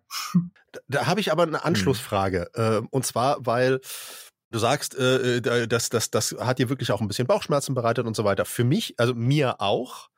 Und mir unter dem Aspekt, dass zu dem Zeitpunkt für mich endgültig klar war, der hat auch was Sexuelles vor. Der, äh, der will an dieses Mädchen ran. Da spielt eine sexuelle Sache mit rein. Das war vorher auch am Lagerfeuer und so. Der war ein bisschen, ne, der war eigentlich freundlich und zugewandt, aber es war so ein bisschen, man dachte, vielleicht eine Spur zu freundlich. in dem Moment wurde das Aha. für mich, in, dem, in, in, in diesem Gespräch wurde es für mich immer eindeutiger, da spielt eine sexuelle Komponente mit rein, die dann natürlich dann letzten Endes in dieser Vergewaltigung, in diesem Vergewaltigungsversuch endet. Das hat sich da aber schon vorbereitet. Hat sich das für dich dort auch schon vorbereitet? Äh, oder hast du das in dem Moment noch gar nicht wahrgenommen? Tja, wenn ich da jetzt offen und ehrlich antworte, bin ja, ich wahrscheinlich ähm, äh, immer Ziel, äh, bin ich wahrscheinlich Ziel äh, irgendwelcher perfiden, äh, ekelhaften Männer. Ähm, tatsächlich bin ich manchmal zu gutmütig und ähm, vielleicht auch ein bisschen zu naiv. Das heißt, am Lagerfeuer hm, habe ich noch nichts davon mitbekommen. Auch im äh, in der Szene im Gefängnis fand ich jetzt nur bis zu dem Zeitpunkt, wo es dann darum ging, die Hand zu reichen und die Hand zu streicheln. Aber auch da hatte es für mich immer noch nichts Sexuelles in dem Sinne, ähm, dass, dass man sagen könnte, David will nur ähm, diese auch körperliche Gewalt über Ellie haben. Ähm, das wurde für mich wirklich erst ganz am Schluss äh, mhm. klar. Um, und für mich ist es aber auch, und das sehe ich nach wie vor so, David hat nicht das, diese, dieser sexuelle Komponente, diese, dieser Drang danach, die auch äh, Mädels oder Damen in der äh, Gemeinschaft ähm, zu verführen, das für ich habe das Gefühl, dass es eher was äh, mit Macht zu tun hat bei ihm. Mhm. Ganz, ganz viel Macht und diese sexuelle Komponente, ja, das ist so ein kleines Goodie dann vielleicht am Ende, aber es kommt für mich ganz, ganz spät erst. Mhm. Es ist für mich ganz viel also Macht. Ich dir, also ich habe es zwar schon früher wahrgenommen, so, dass er da auf eine schleimige Art und Weise pädophile Gelüste irgendwie mit reinspielen. Ich würde dir aber trotzdem absolut zustimmen, dass es primär um Macht geht, was ja aber auch etwas ist, was man immer wieder, wenn Psychologen über das Phänomen Vergewaltigung an sich reden, ja. ist ausdrücklich nicht in einen im engeren Sinne sexuellen Kontext für die Täter mhm. setzen, mhm. sondern dass das immer eine, das Macht immer der entscheidendere Punkt ist und dass der Lustgewinn für diese Menschen auch eher aus dem Machtausübung entsteht, als aus was man normalerweise unter sexueller Lust verstehen würde. Mhm. Das ist nämlich, glaube ich, sehr wichtig, dass man das als psychologisches Phänomen voneinander trennt, Absolut. dass die sexuelle Lust aus Vergewaltigung eine vollkommen andere psychische Kategorie ist als die sexuelle Lust in einem normalen ähm, ja, äh, äh Einverständnis-Kontext, wo beide das Wollen ist. Ja. absolut richtig. Deswegen ist ja auch ne, äh, Vergewaltigung ist ja einfach auch eines der Standard äh, Kriegsverbrechen. Schlichtweg, weil es einfach genau und auch eine anerkannte Kriegswaffe ja. sozusagen. Ja, also die UN sieht ja in Vergewaltigung eine neben dem Kriegsverbrechen auch tatsächlich eine Form der Kriegsführung ja. ausdrückt. Ist, und ist, ich glaube auch leider zu Recht. Absolut, ist ja auch gerade wieder leider, leider, leider sehr, sehr aktuell. Ähm, aber ich finde halt auch äh, in der Serie äh, äh, ne, die, die Vergewaltigung oder die versuchte Vergewaltigung am Ende, die hat für mich tatsächlich auch nicht mehr was Sexuelles in dem Sinne. Das ist eine reine Machtausübung. Ein, du kannst mir nicht entkommen, du gehörst mir, ich mache, was du, was ich will. Mhm. Er sagt ja auch, mhm. ich behalte dich für mhm. mich. So, und ne, ich das bin ist dein so, genau der Besitz ne? genau, so, ja. da, da, wird, da, also da wird's ein, da wird's ein, da wird's, da geht es aus dem Sexuellen heraus und es wird nur noch ein Machtspiel. In diesem Gefängnis-Dingens, in diesem Gespräch, da hat das für mich eine sexuelle Komponente, so, so, so, so, mhm. so, eine, so eine Lust, die, die da für mich drin ist. Die Macht, äh, dieses reine Machtempfinden, dieses reine Vergewaltigung, um dir zu zeigen, dass ich der Stärkere bin, äh, das ist dann am Ende für mich. Hm. Ja. Ich finde ja, die, ja. die Szene so spannend, weil er ähm, mit den Worten, ich habe es mir dann jetzt nochmal aufgeschrieben, mit Du bist erhaben, du bist auf meiner Augenhöhe und dann kommt er, also er schmeichelt äh, ihr, er, er macht Komplimente, mhm. er kommt, ähm, er setzt sie aber gleichzeitig auch auf Augenhöhe mit sich, er erkennt sich in ihr wieder, also da ist eine Gleichstellung da und dann ist es ganz raffiniertes ein ähm, und uns und wir gemeinsam und ein wir. Also da ist so sprachlich so eine schöne Reise, die einem so ah, das, das, äh, man, man möchte da gerne sozusagen einfach von den Worten her mit ins Boot rein, aber man merkt so, ah nein, nein, ja. nein, wenn ich da ins Boot mit einsteige, dann äh, fahre ich den Wasserfall runter. Das möchte ich nicht. Ähm, ja. Mhm. Das finde ich, fand ich sehr, sehr spannend. Das ist für mich die Stärke an dieser Szene im Gefängnis, diese, diese sprachliche Komponente. Ja, ja und, was, was, ja, ja und ähm, was ich finde, ist äh, nochmal spannend zu sehen, wie Ellie dann aber auch mit ihm spielt. Ähm, also, ähm, ne, so, dass sie dann so äh, zögert und dann wahrscheinlich auch auf ihn eingeht und dann dann doch irgendwie die die Hand an das äh, Gitter und dann doch auch seine Hand berührt und dieses zögerliche und dann wird es aber komplett gebrochen, indem sie sich dann doch wieder wehrt und ähm, ihm, äh, glaube ich, den Finger bricht. Na, im, im Endeffekt, ja, das, da wird halt auffällig, dass Ellie zu clever ist mhm. für ihn Exakt. letztendlich. Also äh, äh, auf einer gewissen Ebene hat er halt recht. Äh, da ist eine geistige Verwandtschaft insofern, dass Ellie genauso clever mit diesen psychischen Phänomenen umgehen kann und halt sehr schnell ihn durchschaut dass sie halt äh, durchschaut, dass solche Leute ja auch immer in ihrem Narzissmus anfällig sind für Schmeichelei. Das nutzt sie für sich und dann kriegt er halt die Finger gebrochen. Und, und, ja. und, und genau das sorgt dann letzten Endes für seinen Entschluss, okay, die muss weg. Äh, weil äh, ja. es ist nämlich nicht dieses, er hat sich, äh, er, er hat sich nämlich geirrt. Sie ist nämlich nicht gleich, sie ist besser.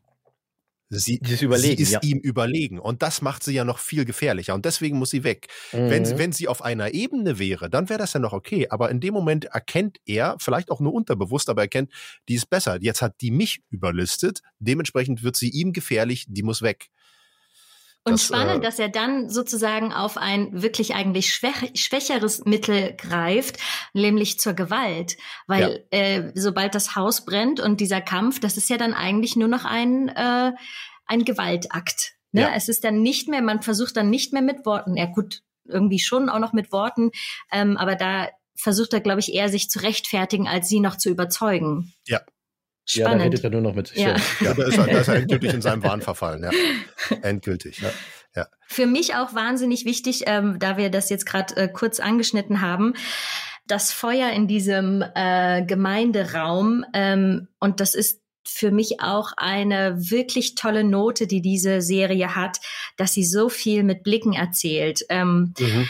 Ellie wirft diesen brennenden Holzspeit äh, und äh, gegen das Fenster und die ähm, Gardine fängt an zu brennen und äh, David schaut einmal hin, widmet sich wieder Ellie, schaut wieder hin. Es, die, die Gardine ist jetzt völlig in Flammen und man merkt sofort, aha, er hat sich jetzt entschieden dafür, dass er lieber Rache nimmt oder ähm, sich um Ellie kümmert, als um das, ähm, dieses Feuer zu löschen. Ähm, das mhm. finde ich sehr, sehr spannend. Äh, also erstens, dass die Serie damit spielt, mit den mm, wie sagt man, nicht Intentionen, sondern Instinkten des Zuschauers. Mein, mein Instinkt war löschen, mhm. löschen, da brennt was, löschen. Ähm, und dass da, dem eben nicht gefolgt wird, sondern äh, die, äh, die Serie oder die Hauptfigur in dem Falle dann eine andere Entscheidung trifft. Super, super ja. spannend. Er ist halt in seiner Eitelkeit gekränkt hm. Äh, und das hat dann Vorrang. Vollkommen. Er ist, äh, er ist selber gekränkt. Er, er hat eine Niederlage erlitten, was er wahrscheinlich noch nie hat oder schon lange nicht mehr hat. Und äh, da muss er Rache für üben. Das hat Vorrang. Ja. Ja. Gleichzeitig muss ich ja, sagen. Dann darf die Welt auch brennen. Ja. ja. Gleichzeitig muss ich sagen, war dieses brennende Gemeindegebäude für mich aber auch der erste Schwachpunkt, den ich an der Serie entdeckt habe, weil ich mich gefragt habe, wo sind die anderen Dorfbewohner? Warum kommt keiner? Vor allem, wenn dieses Haus, ja. man sieht ja dann, dass die Balken brennen und wirklich es brennt lichterloh und es kommt keiner. Und das hat mich wirklich gestört und das habe ich nicht verstanden, ja. ähm, weil es einfach von den Bildern so erzählt wird, als wäre das eine Stadt.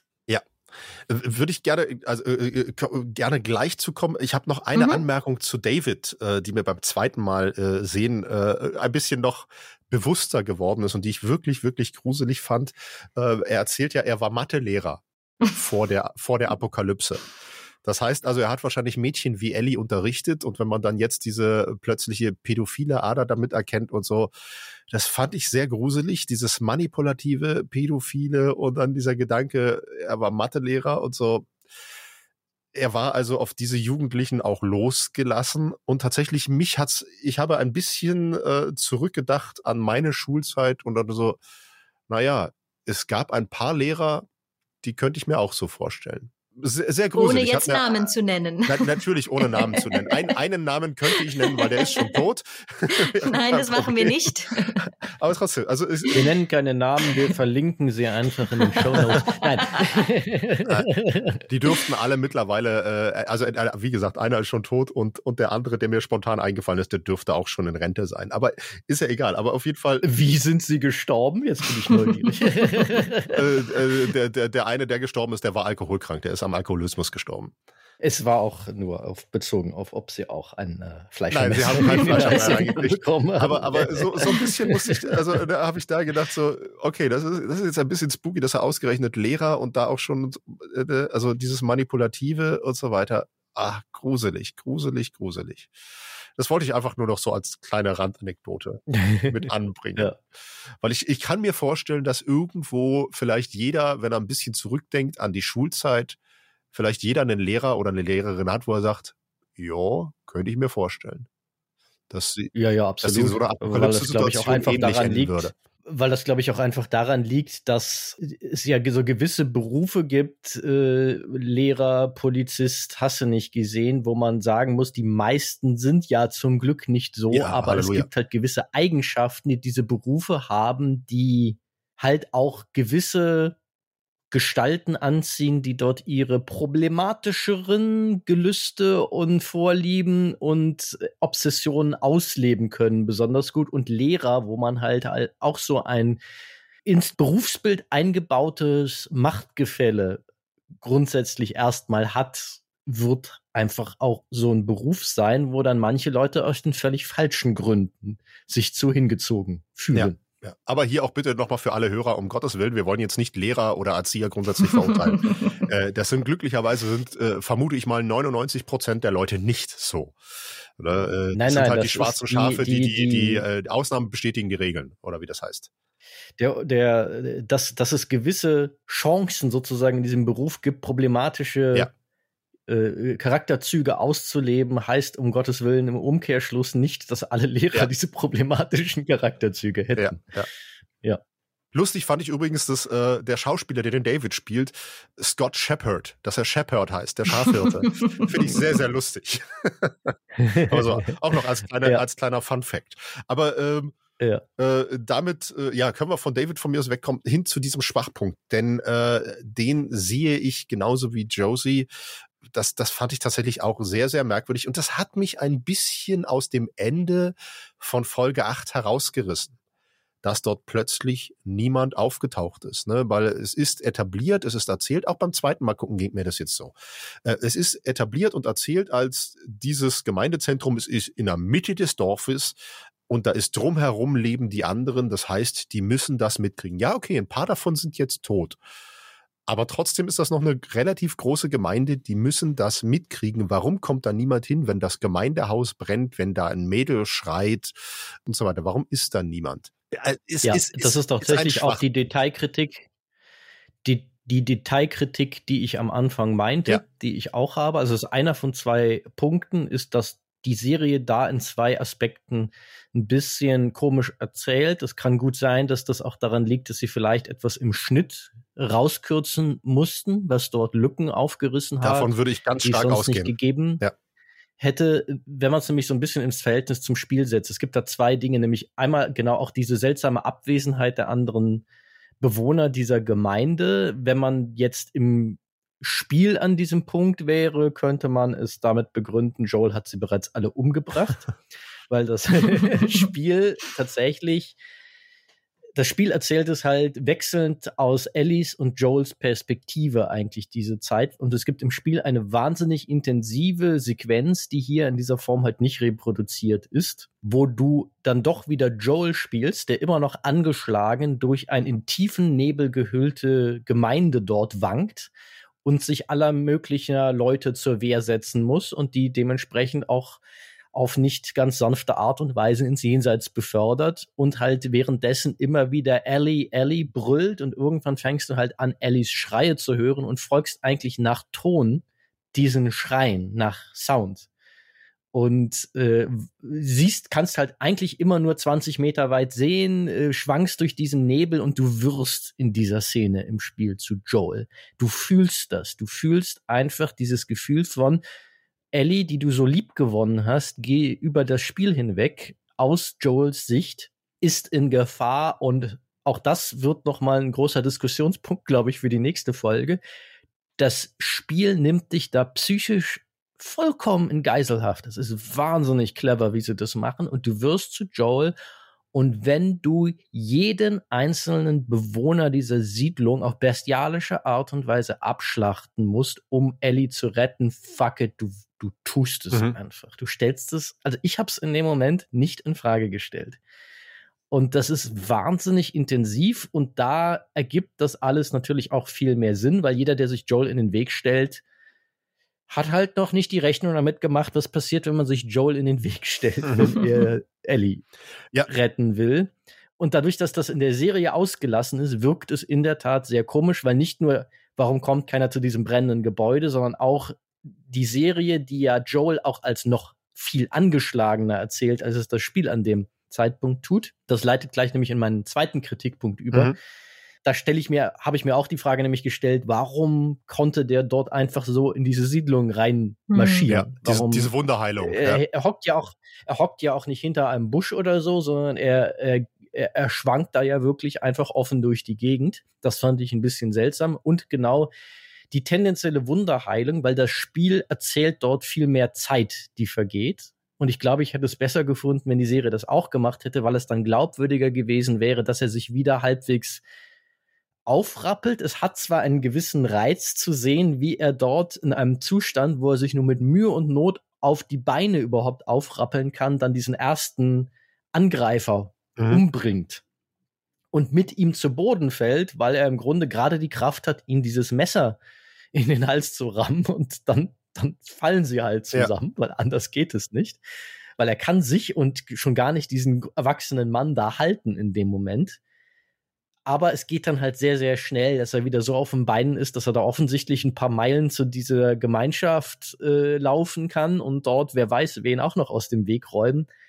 Da finde ich die Zeit, Zeit der Genesung, die sie dort erzählen, ein bisschen ungeschickt. Ja, ja. ja. Absolut, bin ich, bin ich komplett bei dir. Nimmt, nimmt für mich die Folge wenig von ihrem emotionalen Impact. Die funktioniert für mich da trotzdem exzellent, aber das sind zwei Dinge, wo ich sage, da möchte ich auch muss ich auch Kritik üben. Ja, also äh, geht mir geht mir ganz genauso. Also auch äh, ne, das emotionale Impact nimmt es nicht weg, äh, aber äh, klarer Kritikpunkt geht für mich halt Hand in Hand auch dann gleich mit Episode 9, wenn wir dazu kommen.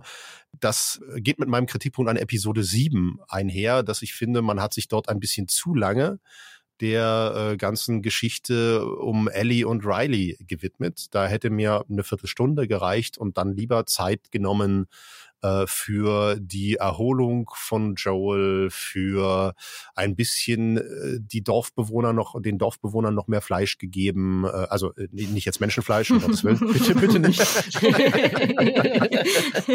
Und vor allen Dingen für Episode 9 mehr Zeit gegeben, denn äh, um das schon mal vorwegzunehmen, die fand ich ein bisschen zu gehetzt. Da hätte ich gerne, mhm. gerne mehr Zeit drauf gehabt. Äh, ähm, also ne, bin ich, ja. bin ich, bin ich kleines, ganz bei kleines dir. schönes Detail Kleines schönes Detail übrigens noch, was sie gegenüber dem Spiel dezent verändert haben, aber eben eigentlich nicht in dieser Folge, sondern in Folge 1.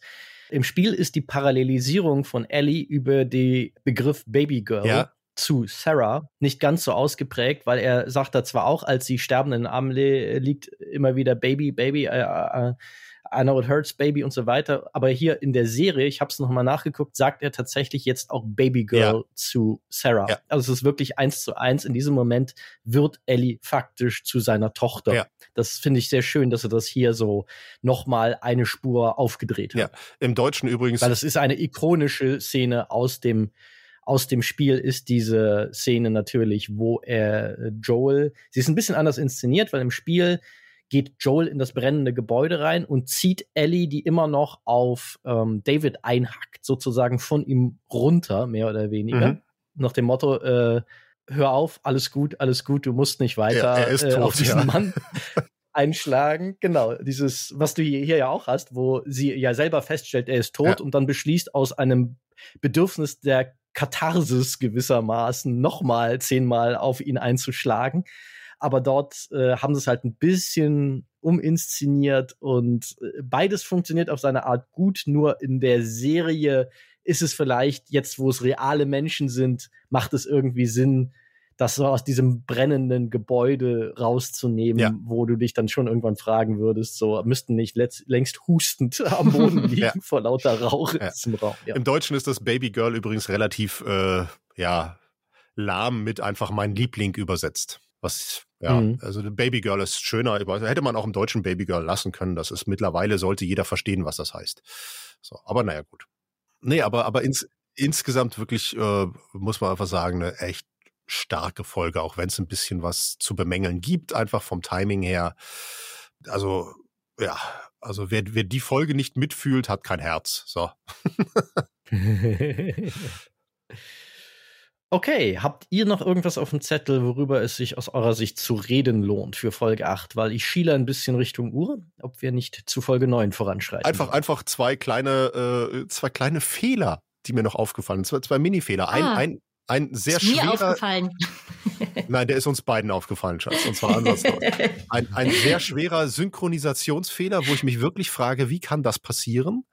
Äh, beim, mhm. beim Lagerfeuer, ähm, als äh, James wieder da ist und ähm, Ellie mit der Pistole bedroht. Ellie, die wiederum äh, David mit dem Gewehr die ganze Zeit in Schach hält. Und äh, dann gibt es, ich weiß nicht, wie es im Englischen ist, auf Deutsch sagt James, er sagt David, nimm das Gewehr runter und daraufhin nimmt James die Pistole runter. Schwerer Fehler.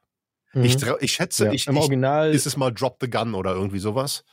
Ist es einfach genau Gun. Ist es, wenn du nur den Text siehst, vermutlich uneindeutig. Ja. Und ich nehme an, dass das das Problem war, dass hier eine reine Textübersetzung gemacht wurde, bevor die Übersetzer, also die Übersetzer haben vermutlich nicht die Szene im Kontext gesehen, sondern haben die Texte vorab übersetzt. Das glaube ich ja. auch, aber spätestens, wenn ich das sehe und irgendwann haben sie das ja gesehen in der Synchroarbeit, muss ich das ändern und aus das Gewehr die Waffe zu machen, ist oder die Knarre von mir aus auch, ist eigentlich kein hm. Ding. Also, dass das passiert ist. Ich hoffe, sie haben es gesehen. Ich hoffe, dass es nicht so ein Fall war, wo sie das mehr oder weniger reduziert auf dieses, dieses Thema, wo dann teilweise nur noch die Münder sehen und der Rest vom Bild ist geschwärzt und dass das da durch die Lappen gegangen ist, weil irgendein Geheimhaltungswahn die Leute völlig verwirrt hat. Das, das wäre meine einzige Erklärung für so einen Fehler. Es würde mich verwirren in so einem Fall, wo es ja das Spiel schon gibt. Also es ist ja, das muss man ja ganz banal so sagen, die Story von Last of Us ist ja kein Geheimnis mehr. Die ist seit zehn Jahren bekannt.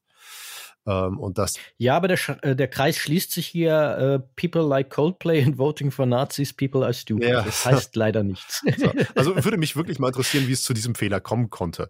Ähm, und ein anderer Fehler, der ist mir tatsächlich beim ersten Mal gucken gar nicht aufgefallen, ich habe beim zweiten Mal drauf geachtet, der ist aber Nessie aufgefallen, in dem, äh, in dem Zusammenhang liebe Grüße an Nessie.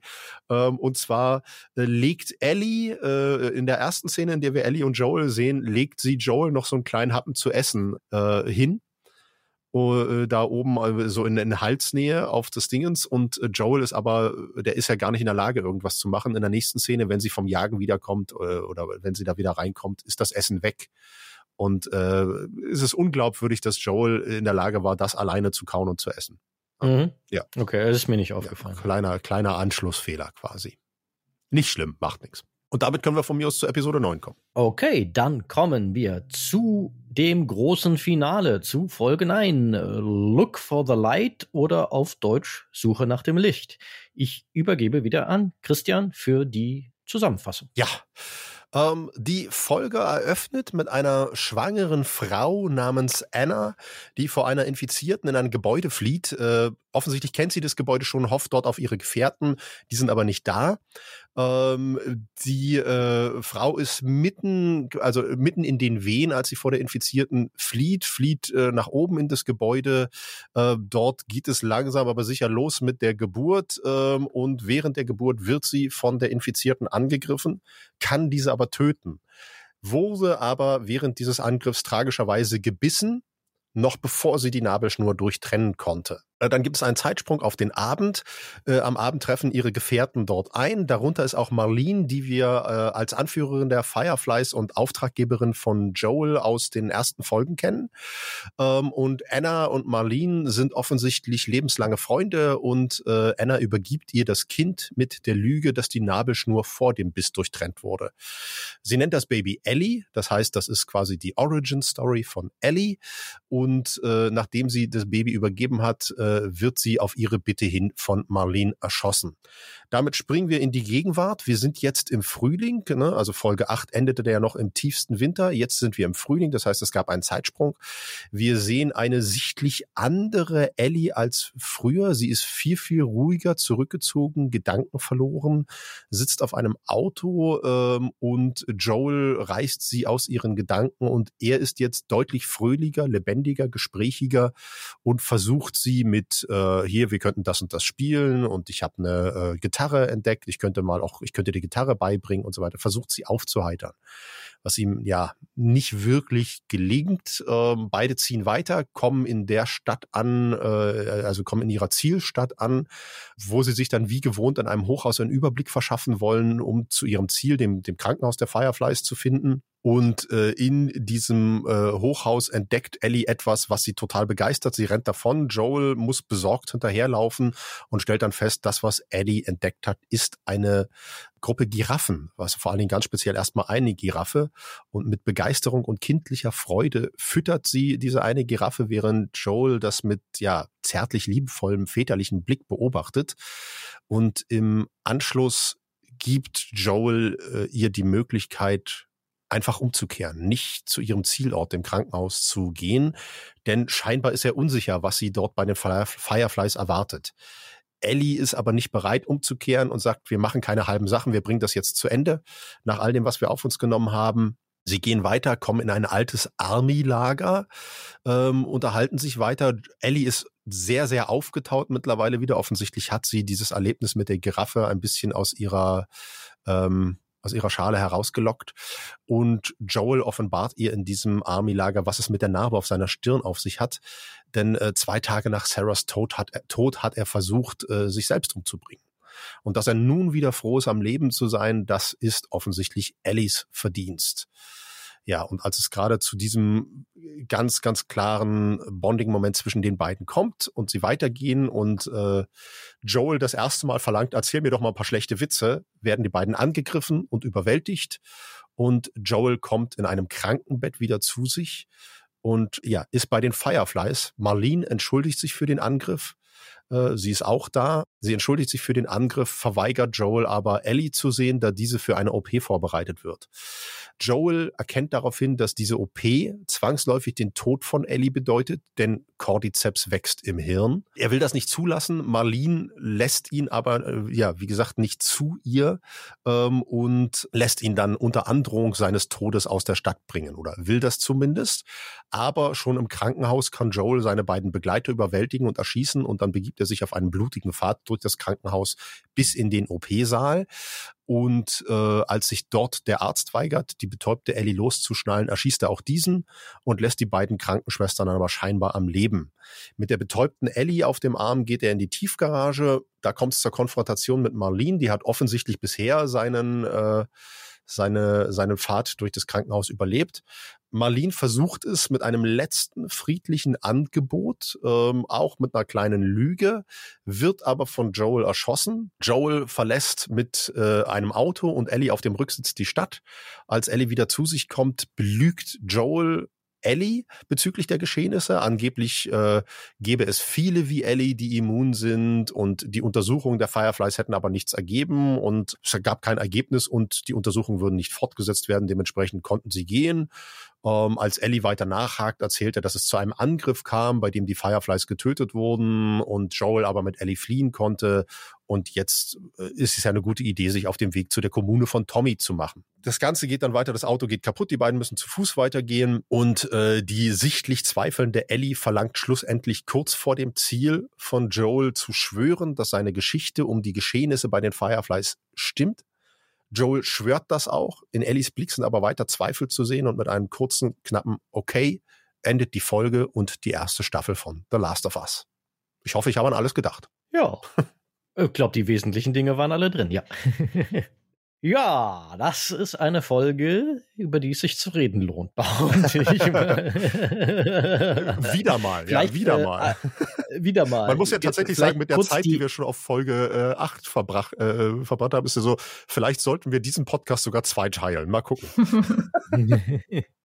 Also, vielleicht mal kurz die Fun Facts dazu äh, aus dem Weg geschafft. Äh, die Eröffnungsszene ist neu, die gab es so im Spiel nicht. Mhm. Also wir sehen nie Ellies Mutter im Spiel und Ellies Mutter wird gespielt von, man könnte im übertragenen Sinne sagen, Ellies Mutter, denn das ist Ashley Johnson, die die Original-Spiel-Ellie verkörpert hat. Ja. Beim letzten Mal hatten wir, also in Folge 8 war Troy Baker dabei, der Original Joel, und jetzt hatten sie die Original Ellie dabei. Ja, finde ich, finde ich sehr nett, dass ja. sie das so machen. Finde ich sehr cool. Ja, ist ein schönes Detail, dass er ausgerechnet auch sie für Ellies Mutter ja gecastet haben, weil der Neil Druckmann, der Creative Director des Spiels, auch wiederholt schon lange vor dieser Serie immer wieder gesagt hat, wie viel Einfluss Ashley Johnson darauf hatte, wie die Spiel-Ellie als Charakter letztendlich ausformuliert wurde, ja. dass dann nochmal ein deutlicher Wandlungsprozess in den Motion Capture, Performance Capture Aufnahmen ähm, gegenüber dem Originalskript passiert ist und er deshalb schon mal äh, im übertragenen Sinne äh, Ashley Johnson als Ellies Mutter bezeichnet hat. Ja. Insofern, ja, schließt sich hier sehr schön der äh, Kreis. Ich fand es sehr lustig. Ich wusste vor der Folge nicht, äh, dass, äh, dass diese Schauspielerin die Original Ellie ist. Das habe ich erst hinterher gelesen und als diese Eröffnungssequenz einsetzte, äh, habe ich zu Josie irgendwann gesagt, hm, könnte eine ältere Ellie sein. Sieht ihr sehr ähnlich. Ja. Von daher, also ich habe ja. erstmal an einen Zeitsprung in die Zukunft gedacht äh, und gar nicht in die Vergangenheit. Aber äh, auch jetzt beim zweiten Mal sehen, da ist schon eine gewisse Ähnlichkeit zu erkennen. Ja, passt. Ja, die Nase, dachte ich die ganze Zeit. Mhm. Das ist ein äh, erstaunlich passender Zufall, dass sie auch so diese leicht krumme Nase ja. hat. Ich weiß halt nicht, wie, äh, ob, ob sie da äh, bei Ashley Johnson ein bisschen äh, maskentechnisch noch zu Tricks greifen mussten, dass die Ähnlichkeit größer ist. Das weiß ich nicht. Ich kenne die Schauspielerin sonst nicht. Habe ich jetzt auch nicht. Ich, ja, ich glaube aber tatsächlich nicht. Ja. Ich glaube, das haben sie, ich glaube, ich glaub, sie sieht im Wesentlichen schon ja. so aus. Ja. Also normalerweise nicht so fertig, natürlich. aber ja. Ja. Ja, äh, eine, ja, ein, eine, ein, wo, sehr, intensiv, ein ein? sehr intensives Opening wieder, eine sehr intensive Eröffnungssequenz. Ich ja. musste ein bisschen. Ach so, und, und wo wir bei dem Opening ja. sind, vielleicht auch noch, weil das habe ich komplett, also ich hatte es nicht auf dem Schirm, aber es lohnt sich, glaube ich, mal erwähnt zu werden, dass, was mir lange Zeit gar nicht so bewusst war, Merle Dandridge, die Merlin spielt, ist tatsächlich auch die Spiel Merlin. Die hat damals die Rolle auch schon verkörpert. Ah, okay. Die haben sie halt wirklich eins zu eins in die Serie mit übernommen in dieser Rolle. Ah, okay, okay, spannend. Ja ich fand's, äh, äh, das, das war ein bisschen auch, äh, also nicht nur dadurch, dass Marlene wieder aufgetaucht ist, sondern auch ein bisschen, wie die Folge gestaltet ist, äh, ein bisschen so wie die ersten zwei Folgen gestaltet waren. Mit äh, vor dem Opener gibt es noch einen, einen Rückblick. Äh, äh mhm. äh, quasi eine, eine Origin-Story. Ne? Bei den ersten beiden Folgen war es ein Origin des Virus, äh, oder nicht des Virus, sondern des Cordyceps. Jetzt ist es eine Origin von Ellie. Sehr, sehr und eine sehr, sehr intensive, spannende Sequenz. Also ne, ich, ich weiß ja, oder ihr wisst ja, ich habe es allgemein nicht mit Zombies, aber das jetzt auch noch da mit der Geburt in Verbindung zu setzen, ist ja schon, ja, das schon, schon mal wirklich übel. Wirklich übel. Mhm. Äh, ganz fiese Sache. In dem HBO-Begleitpodcast wird übrigens, äh, stellt Troy Baker dem Craig Mazin und dem Neil Druckmann die Frage, warum sie mit der Origin Story von Ellie so lange gewartet haben in der Serie und ihre Antwort war einfach knallhart, because it hurts more here. Arschlöcher. ja, äh, ja, sehr, sehr brutale Szene. Auch äh, fand ich für die Ent oder für das, was über Marlene erzählt wird, sehr interessant, dass Anna und Marlene ja, äh, ja lebenslange Freunde sind und dementsprechend mhm. ja Marlene auch eine ganz, ganz klare Bindung zu Ellie hat. War mir bis dahin noch nicht ja. klar. So ist das, mhm. ist das im Spiel schon mal irgendwie angedeutet? Dieses Detail haben sie tatsächlich aus dem Spiel übernommen und dann halt in diese Szene, in dieser Szene visualisiert. Ja. Auch im Spiel sagt Marlene in der Konfrontation mit Joel in dem Krankenhaus, dass sie Ellie seit der Geburt kennt okay. und dass auch ihr das deshalb nicht leicht fällt, sie jetzt dort okay. zu Okay, also ist das schon etabliert, alles klar. Also, dass sie irgendwie bei der Geburt dabei gewesen sein muss, kannst du Schlussfolgern aus dem, was sie dort okay, sagt. Okay, ich habe nämlich fest damit gerechnet, dass das eventuell auch erst jetzt hier in der Serie äh, äh rauskommt, aber okay, gut. Ja, tatsächlich diese Konfrontationsszene, das kann man vielleicht an dieser Stelle schon mal sagen, in dem Krankenhaus ist fast eins zu eins aus dem Spiel. Das ist fast Wort für Wort die gleiche Szene, fast Einstellung für Einstellung die gleiche Szene. Mhm. Diese Eröffnungsszene. Äh, gleich mal die Frage, ich weiß gar nicht, äh, ob ich das als Detailkritik nennen soll, weil eigentlich ist es kein Quatsch, auch wenn mein Hirn im ersten Mal gesagt hat, das ist doch Quatsch, ist die, die, die Art, wie diese Geburt abläuft. Äh, ich schicke es jetzt einfach mal voraus. Es gibt solche plötzlichen Stressgeburten, wo Kinder in extremen Stresssituationen mehr oder weniger einfach jetzt sehr äh, flapsig, geschmacklos ausgedrückt aus der Mutter herausflutschen. Ja. Aber es hat mich im ersten Moment habe ich ein bisschen gestutzt, weil man es natürlich nicht erwartet, ja, weil man normalerweise eine Geburt als einen etwas längeren Prozess begreift. Aber es gibt immer wieder dokumentierte Fälle, wo Mütter in extremen Stresssituationen, wo solche Dinge passiert sind, dass plötzlich einfach die Muskeln sagen, okay, die Mutter ist in Not, das Kind muss offenbar raus, zack. Mhm. Also ich finde es immer noch krass, dass das geht. Und man sich fragt, wenn das so einfach geht, warum laufen nicht alle Geburten so? Aber gut, Natur ist halt auch nicht logisch ja, und Evolution das, ist das auch Geheimnis nicht logisch. Das ist doch ganz einfach. Wir müssen sämtliche Mütter einfach in massiven Stress versetzen. Das klingt nach einer wahnsinnig Das kann nur aus einem Männermund Idee. kommen. ja, ist, ist, äh, ich will euch doch nur ein helfen. Plan, der bestimmt. Mhm. Ja, ein Plan, der bestimmt keine Nachteile hat. Ja. Tatsächlich hat sich das für mich erklärt, dadurch, dass sie ja dann auch äh, kämpft und dann auf diesen Angreifer, ähm, auf diese Bestie da, auf den Zombie einsticht. Man mhm. holt aus, man hat die Bauchmuskeln auch immer wieder unter Spannung, wenn man boxt, ne, einfach. Ähm, und man, wann, man wehrt sich, das äh, hat sich für mich schon erklärt, dass das geht. Ist natürlich überraschend, ja. keine Frage.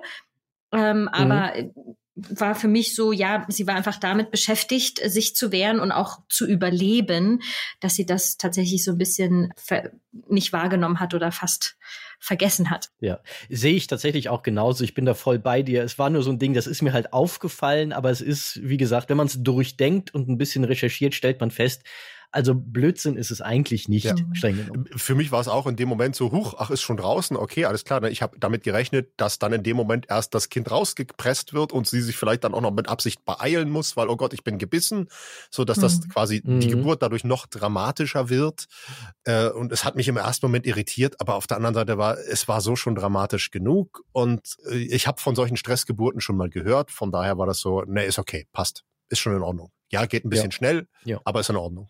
Wie versteht ihr eigentlich den Ablauf, wie das mit der Immunität von Ellie funktioniert. Ich habe es jetzt für mich so ein bisschen so interpretiert, dass sie so äh, auf eine seltsame Art und Weise semi-geschützt war aufgrund dieser diversen Schutzmechanismen, die es ja im mütterlichen Körper gibt. Da gibt es ja im Endeffekt so biologische Mechanismen, die dafür sorgen, dass viele Dinge, die ähm, Infektionen auch nicht auf Kinder oft übertragen werden. Man kennt ja auch den berühmten Fall von HIV, das HIV-infizierte Mütter völlig gesunde mhm. Kinder zur Welt bringen können. Aber ich muss zugeben, so richtig durch, durchgestiegen bin ich geistig noch nicht irgendwie, das jetzt funktioniert hat. Wie habt ihr das wahrgenommen? Das geht mir genauso. Ich habe äh, tatsächlich, äh, ne, also jetzt machen wir natürlich einen großen Sprung hin zum, zum, zum, zu den ganzen Finalsachen.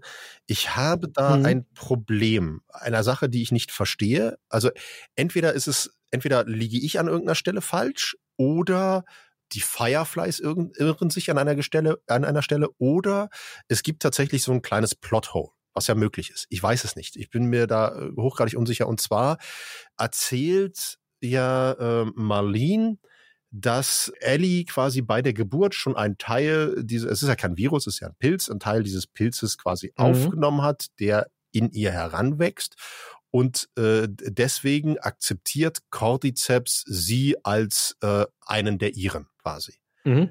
Ja, das erzählen so, sie. Das genau. erzählen sie. Mhm. Jetzt frage ich mich dann aber, wenn das so ist, warum greifen die Zombies denn Ellie dann noch an? Die Zombies sind doch von Cordyceps gesteuert.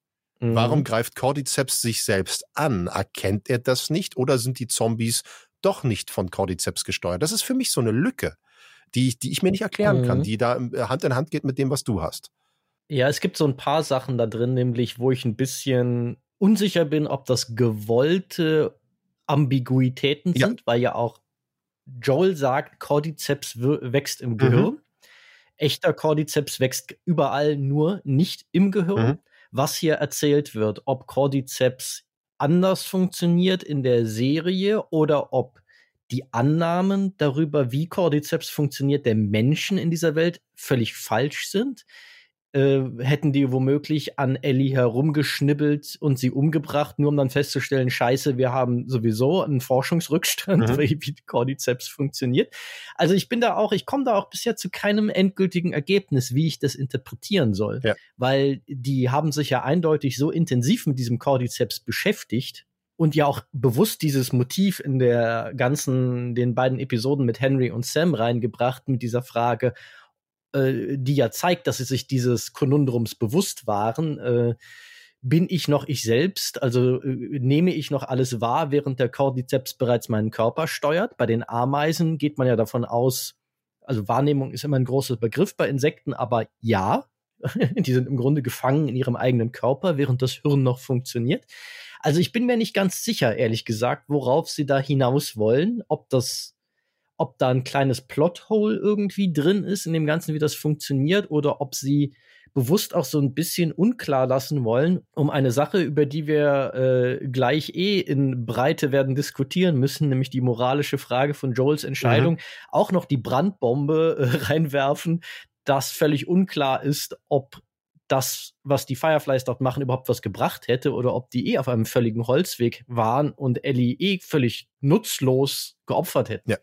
Ich, also so, so wie es bisher geschrieben ist, äh, so, so dicht wie das Ganze geschrieben ist, gehe ich davon aus, dass die äh, Macher dort das sehr bewusst gesetzt haben, dass man sich genau diese Frage stellt. Äh, und das, mhm. äh, also ich glaube, dieser quasi Irrweg von den Fireflies und von Joel, der ist sehr bewusst und der wird später noch eine Rolle spielen. Ohne dass ich jetzt das zweite Spiel kenne, ohne dass ich weiß, wie es weitergeht, wäre das meine Vermutung. Ich kann mir nicht vorstellen, dass, dass da wirklich ein Plothole entstanden ist. Ich weiß es aber nicht. Josie, mhm. wie, hast, hast, wie hast du das wahrgenommen? Ganz kurz, ja. ganz kurz noch, bevor Josie äh, äh, zu Wort kommt, vielleicht nämlich wichtiges Detail. Da, die eine Änderung in der Szene zwischen Marlene und Joel im Krankenhaus gegenüber dem Spiel ist, nämlich genau, dass Joel sagt, Cordyceps wächst im Gehirn. Mhm. Das sagt er im Spiel. Ah, nicht. okay. Okay, spannend. Sagt, sagt er im Spiel überhaupt irgendwas? Nee, das ist eigentlich ist es fast Wort für Wort die Spielszene mit dieser Ergänzung. Okay, weil weil also dieser Satz ist ja eigentlich für äh, Joel die Erkenntnis, die bringen Ellie um. Wie ja. nimmt er das denn? Wie wie wie hat er denn im Spiel diese Erkenntnis? Es wird auch dort thematisiert. Ich glaube, äh, es wird irgendwie anders klar gemacht, dass sie diesen Eingriff nicht überleben okay. wird. Okay, verstehe. Äh, also es gibt auch noch ein paar andere Detailunterschiede, aber das ist mehr so auf, es wird auf andere Art das Gleiche erzählt, aber das ist mir halt aufgefallen, dass diese spezifische Aussage, dass der im Gehirn wächst, nicht äh, im Spiel vorkommt. Witzigerweise übrigens fällt mir gerade wieder ein, ähm, Josie, ich weiß nicht, ob du dich daran erinnern kannst, als wir die Folge das erste Mal gesehen haben, habe ich diesen mhm. Satz, Cordyceps wächst doch im Gehirn, den habe ich noch gesagt, bevor Joel ihn ausgesprochen hat. Und in Kann dem ich mich nicht dran erinnern. Habe ich tatsächlich, habe ich tatsächlich, musste dann, habe dann gesagt, siehst du, jetzt hat er es auch erkannt, habe ich sogar gesagt. ähm, und ähm, in mhm. dem Zusammenhang jetzt stelle ich mir gerade die Frage, hm, ist das vielleicht in der Serie tatsächlich aber auch so etabliert? Äh, ich weiß es nicht mehr. Dafür hätte ich jetzt vielleicht noch mal die früheren Folgen gucken müssen. Ich glaube schon, also dass er in irgendeinem äh, in irgendeiner Form das Gehirn angreift, haben sie ja etabliert mit Ellie musste anfangen zu zählen und sagen, wie sie heißt. Also es war immer ein ja. Was weißt du noch? Ähm, ne? ja. Also man ist dann davon ausgegangen, dass ein Zombie irgendwann nicht mehr ähm, von zehn runterzählen kann. Ähm, mhm.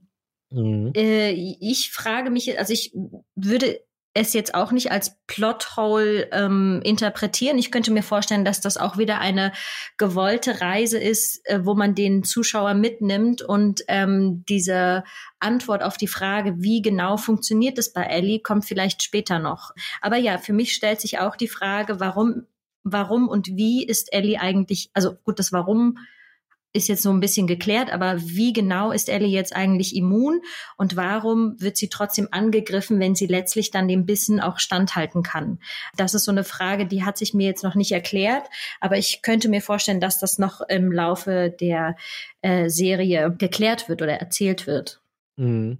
Ja, das ist natürlich möglich, dass sie da hier einfach etwas streuen, was in Staffel 2 eine Bedeutung mhm. erlangt. Und das muss ja nicht mal etwas sein, was im zweiten Spiel eine Bedeutung hat, weil sie haben ja schon angekündigt, dass das äh, Staffel 2 sich genauso, dass sie da genauso herangehen werden. Also sie haben gesagt, geschrieben haben wir sie noch nicht. Wir, sie sind jetzt gerade dabei, Staffel 2 zu schreiben. Und dass der Prozess wieder wie beim ersten Spiel sein wird, sie werden sich daran orientieren, sie werden den erzählerischen Kern, die Motive und die wichtigsten Figuren wollen sie drin haben, aber sie werden sich immer, genau wie beim ersten Spiel, auch die Frage stellen, gewinnt es, wenn wir etwas verändern? Und wenn die Antwort ja ist, dann wird es halt verändert. Also, mhm. dass sie dort nicht sklavisch dran hängen werden. Ja. Glücklicherweise einfach auch dazu, dazu ergänzt, finde ich sehr, sehr gut, dass sie äh, gesagt haben, Staffel 2 ist nicht gleich Spiel 2, äh, Staffel 2 wird ein Teil von Spiel 2. Also quasi das zweite Spiel wird über mehrere Staffeln erstreckt. Finde ich sehr gut. Sie nehmen sich was, also ein bisschen mehr Sinn Zeit. Macht, weil das zweite Spiel, also das erste Spiel dauert so ungefähr 15 Stunden, wenn man das durchspielt. Das zweite dauert ungefähr 25 mhm. Stunden. Da ist auch ist eine deutlich längere Handlung. Insofern macht es für mich Sinn. Ja. ja. Josie, du wolltest was sagen. Ähm, ich wollte einfach sagen, dass die Parallelen ja eigentlich, die auch immer wieder bewusst oder unbewusst ähm, gezeigt werden zur Corona-Pandemie. Äh, Corona greift ja auch das Gehirn an. Ähm, und man weiß es auch noch nicht so ganz genau, was es jetzt 100 Prozent eigentlich da macht. Ne? Warum verliert mhm. man seinen Geruchssinn? Mhm. Ähm, warum verliert man seinen Geschmackssinn? Warum hat man äh, Gedächtnisverlust? Ähm, das finde ich ganz spannend und deswegen ähm, versuche ich das auch einfach ein bisschen auszuhalten, noch nicht zu wissen, wie das genau mit dem Cordyceps funktioniert, weil man weiß es ja ähm, bei anderen Krankheiten auch noch nicht genau und ähm, könnte mir vorstellen, dass das noch eine interessante Reise nimmt. Zumal ja auch eine Welt erzählt wird, wo medizinische Forschung gerade einen leichten Rückschlag Exakt. erfahren hat. Mhm. Das ist auch alles nicht mehr so leicht. Das, das wollte ich gerade sagen. Ich finde das eigentlich gut, dass es noch nicht wirklich klar ist. Dass wir, wir haben ja als Zuschauer im Grunde genommen denselben Wissensstand wie die Figuren. Und das finde ich auch gut so. Irgendwie fände ich es schade, wenn wir jetzt schon wirklich mehr wüssten. Ne? Wir wissen natürlich ein bisschen, wir wissen den Ursprung, den wissen die Figuren teilweise ja auch nicht. Die wissen nur, es kam dann irgendwie durch, wahrscheinlich irgendwie Brot oder was weiß ich, wo es irgendwo mit drin war. Genau wissen sie es aber nicht. Äh, da haben wir ein paar mehr Informationen, aber was da jetzt wirklich passiert, die Infos haben wir auch nicht. Äh, und das finde ich tatsächlich auch gut, so dass da auch noch, genau wie für die, für die Figuren bei uns auch Überraschungspotenzial da ist. Mhm. Ja.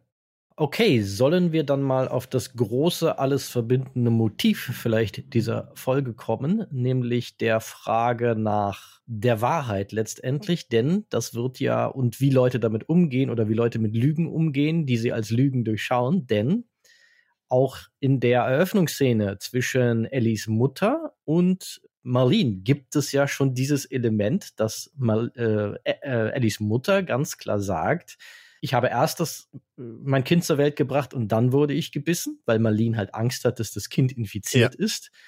Und Marlene sieht eigentlich, also ihr Gesicht sagt Bullshit. Glaube ich dir nicht. Aber trotzdem akzeptiert sie es in dem Moment. Also sie akzept, sie handelt so, als wenn sie das akzeptieren würde. Sie will es glauben, ja. Ja. ja. Also sie entschließt sich irgendwie, es zu ja. glauben. Das, das fand ich spannend, dass das hier schon so gespiegelt ist. Und also ich habe es letztendlich einfach auf diese Freundschaft zurückgeführt. Wie seht ihr das? Dass es einfach ist, so ein letzter Akt der Freundschaft. Diese Frau möchte von mir, diese lebenslange Freundin möchte von ihr, dass ich jemanden finde, der sich um das Kind kümmert. Auch eine interessante Formulierung, dass sie auch gar nicht in Betracht zieht, dass Merlin das selber tut, weil sie vermutlich weiß, als Anführerin der Fireflies hat sie andere Dinge zu tun und kann das nicht wirklich machen, sondern finde jemanden, der sich um meine Tochter kümmert, dass sie das einfach akzeptiert, weil sie ist meine Freundin, ich bin ihr das schuldig, selbst wenn ich weiß, dass das Quatsch ist und es ein Restrisiko gibt. Ich glaube, das ist äh, also zum einen das, zum anderen natürlich auch ein äh, das ist meine Freundin, die wird mich nicht anlügen, so, ne, also im, im, so, so ein Benefit of the Doubt.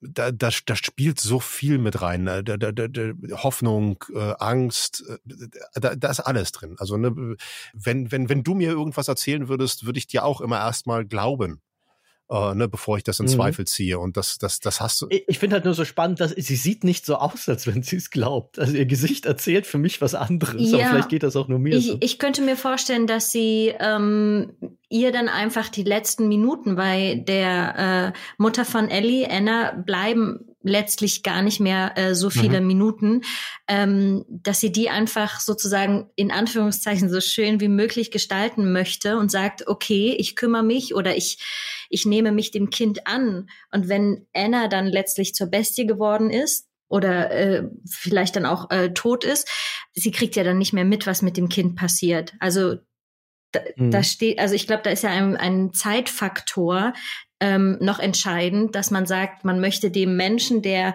jetzt eh schon sein Schicksal ähm, dem Schicksal gegenübersteht, ähm, wo es keinen Ausweg mehr gibt, weil gebissen ist gebissen, es weiß jeder, was jetzt passiert, ähm, dem dann noch zu sagen, okay, äh, die letzten Minuten, die einem bleiben, mit klarem Verstand zu verschönern und wenn es dann mit Hilfe einer Lüge ist.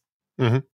Hm. Wobei sie aber dann auch so handelt. Sie ja sucht ja für Ellie einen sicheren Unterschlupf, während sie ja vorher wirkte sie auf mich halt so wie wild entschlossen, dieses Kind muss jetzt sterben. Mhm. Also diese panische Angst davor.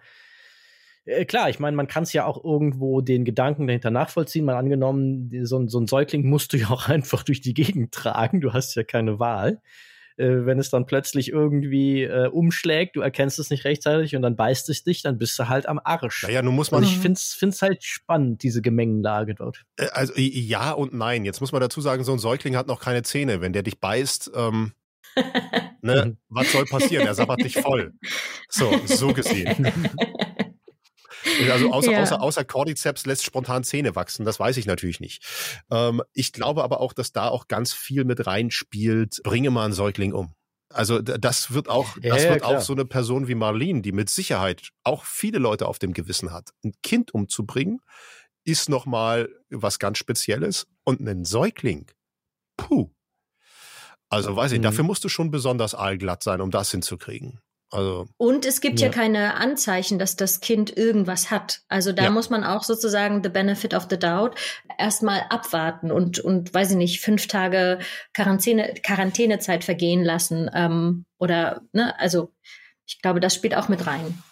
Ich fand nur halt diese Spiegelung sehr spannend tatsächlich zu dem, was dann der, dem Gespräch, zu dem wir dann später kommen, zwischen Ellie und Joel am Ende. Ich, also ich habe es tatsächlich gar nicht so empfunden als Zweifel, sondern für mich war es tatsächlich, äh, für mich hat bei Marlene die Trauer überwogen über die Ausweglosigkeit, mhm. was, was ihre beste mhm. Freundin da betrifft. Ich habe es tatsächlich gar nicht so empfunden, als ich Zweifel an deinen Worten, sondern eher als tiefe Verzweiflung darüber, dass sie ihre beste Freundin verlieren wird. Diese, diese mhm. Ausweglosigkeit da drin. Das habe ich da eher gesehen.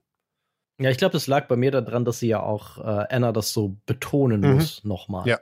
Mhm. Das äh, so, äh, also nach dem ersten Mal ist die Dynamik für mich schon ganz klar, sie glaubt ihr das nicht, mhm. sondern das ist die, die, die, die Szenerie, die sie vor ihr sagt, spricht eine andere Sprache und Anna im Grunde einfach darauf besteht, mal böse gesagt, äh, alternative Fakten. Ja. es ist zur Hölle, was diese Szenerie hier sagt. Du wirst jetzt nicht mein Kind umbringen, sondern du wirst dich dieses Kindes annehmen, du wirst jemanden finden, der dieses Kind beschützt. Das schuldest du mir. Ja. Ja.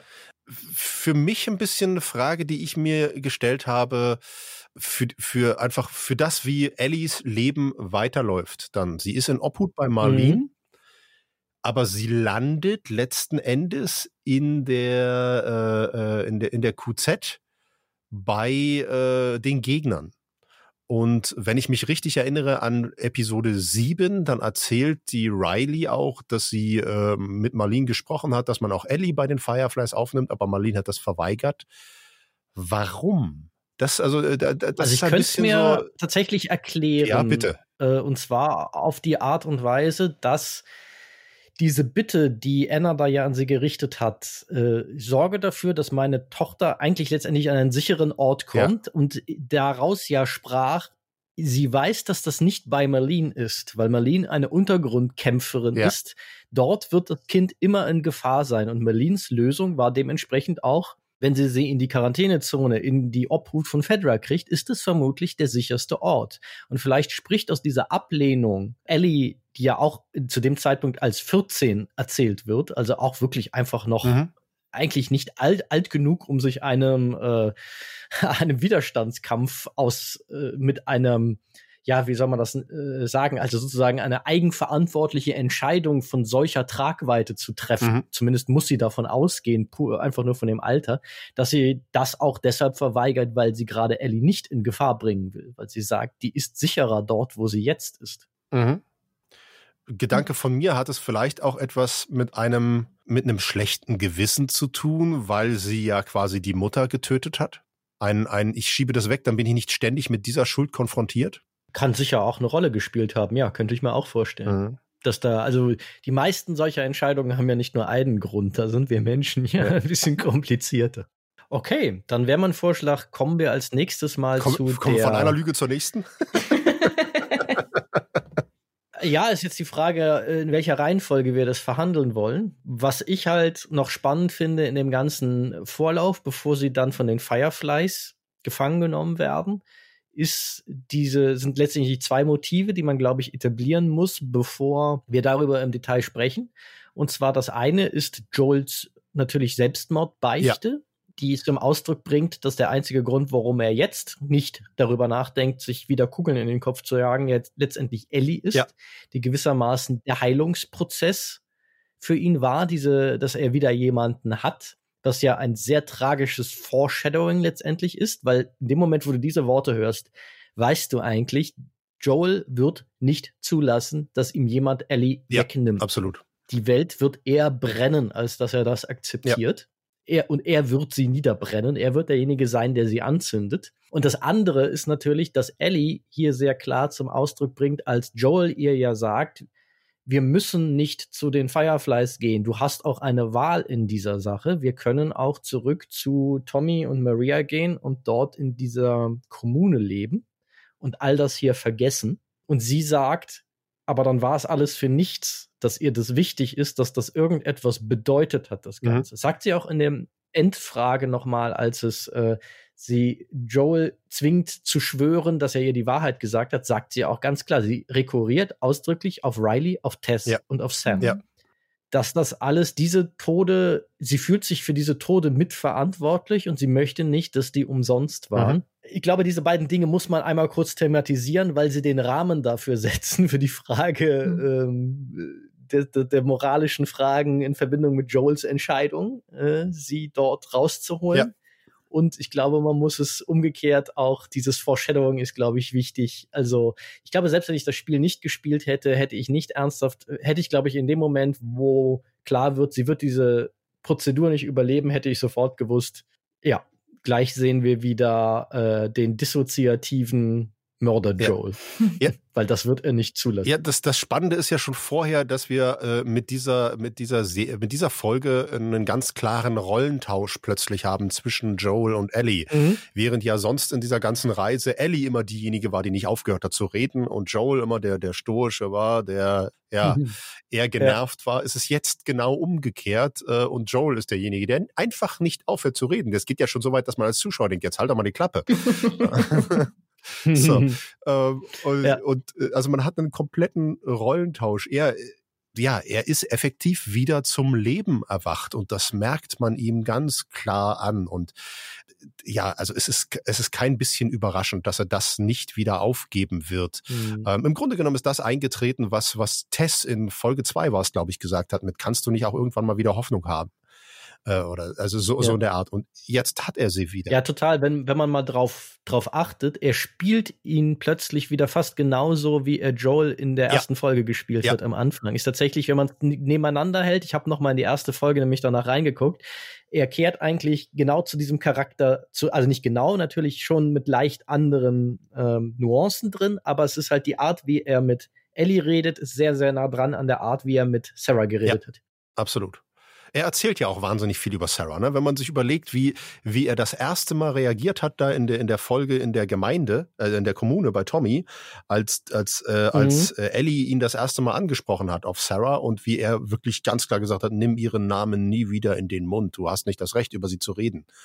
Und jetzt redet er in einer Tour über Sarah, vergleicht Ellie und Sarah und so weiter und so. Er hört einfach nicht mehr auf. So, wo er sagt so, wenn man sich Ellie anguckt, denkt man sich einfach, ey, du könntest wahrnehmen, dass ihr das vielleicht gerade nicht so recht ist, Alter. Aber er kapiert das in dem mhm. Moment nicht, mhm. weil es ihm einfach gut tut. Sehr, sehr spannend. Ich glaube, ich glaube, das ist der eine Aspekt, dass es ihm in gewisser Weise gut tut. Auf der anderen Seite ist, wenn du so jemanden hast äh, wie Ellie, der die ein unglaubliches traumatisches Erlebnis gerade hinter sich hat und mhm. ja, was heißt gerade, aber ähm, noch zu verarbeiten hat und die sehr in sich gekehrt ist, dann tendiert man ähm, dazu, die Person abzulenken, auf, auf andere Gedanken zu bringen, mit dem äh, Spiele spielen, mit dem Gitar Gitarre spielen beibringen und so weiter. Ja. Ähm, ich glaube, das ist so eine auch so eine, für mich war es ein, ja, diese Labertaschen-Sequenz. Das ist Aha. für mich einerseits, er ist ein bisschen aufgeblühter und äh, äh, zugewandter, aber auf der anderen Seite ist es auch so ein bisschen Hilflosigkeit. Ja wie gehe ich damit um, wie, mhm. wie komme ich wieder, wie kriege ich, wie kriege ich die alte, aufgeweckte Ellie wieder zurück. Ne? Also ja. da haben sich, wie du schon gesagt hast, die Dynamiken haben sich komplett verschoben und gespiegelt. Aber genau, ich, ich sehe es jetzt auch einfach als, er weiß nicht so recht, wie er damit umgehen soll und er probiert es jetzt einfach mit endlosem Reden. Ja. Ja, total, ja. total. Das ist eine totale Verunsicherung bei ihm und er, im Grunde ist es so, Ellie hat jetzt einen Panzer an und er packt jetzt Hammer und Meißel aus und guckt, ob er einfach mit Beharrlichkeit da durchkommt. Ja. ja, es ist, äh, also Hilflosigkeit trifft das auch ganz gut, äh, weil äh, sie sind ja beide nach wie vor nicht wirklich in der Lage, über ihre Gefühle zu reden lange. Also gerade, also wirklich erst in diesem Army-Lager, wo er sein Selbstmordgeständnis hat. Da da wird es das intensivste emotionale Gespräch, was die beiden haben in dem Moment. Weil mhm. davor ist es nach wie vor, äh, ja, ne, es ist jetzt klar, die beiden mögen sich, die gehören zusammen und so weiter und so fort. Aber äh, es gibt ja auch ganz konkret die Situation, als, als Joel, Joel fragt Ellie, was ist los? Du bist so still. Und sie sagt, es ist alles okay und mehr nicht und, und bricht dieses Gespräch ab. Und äh, man, man sieht einfach in seinem Blick, er weiß, nee, es ist nicht okay, aber er kann, er kann einfach nicht damit umgehen. Er, er hat es nie gelernt, da irgendwie dann, dann anderweitig nachzuhaken, ein bisschen, ein bisschen cleverer da irgendwie ranzugehen. Also diese, diese ganzen Versuche sind äußerst hilflos. Ja.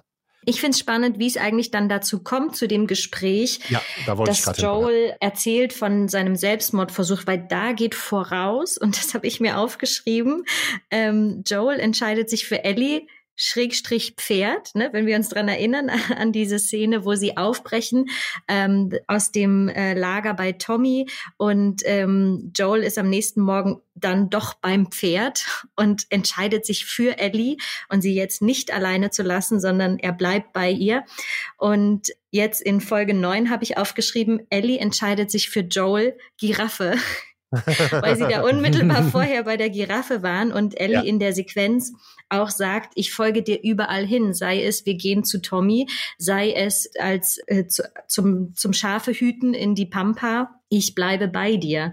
Ähm, ich glaube, das ist ein ganz wichtiger Punkt, der dem Gespräch dann wenn es dann um die um den Selbstmordversuch geht, das geht da voraus und das finde ich super spannend, ähm, äh, dass sie dann ab dem Moment auf gleicher Ebene sind. Es ist im Prinzip halt so durch die Blume gesagt, jeder äh, jetzt mal gesagt, ich liebe dich. So. Ja.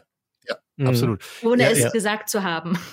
Ja, es, es ist ja gerade auch diese Szene mit der Giraffe, die ist ja, die ist ja sehr, sehr essentiell, weil äh, das ja der Moment ist, die, diese Giraffe schafft ja das, was Joel nicht schafft mit seinen ganzen Ablenkungsversuchen, nämlich Ellie wieder zum Leben zu erwecken.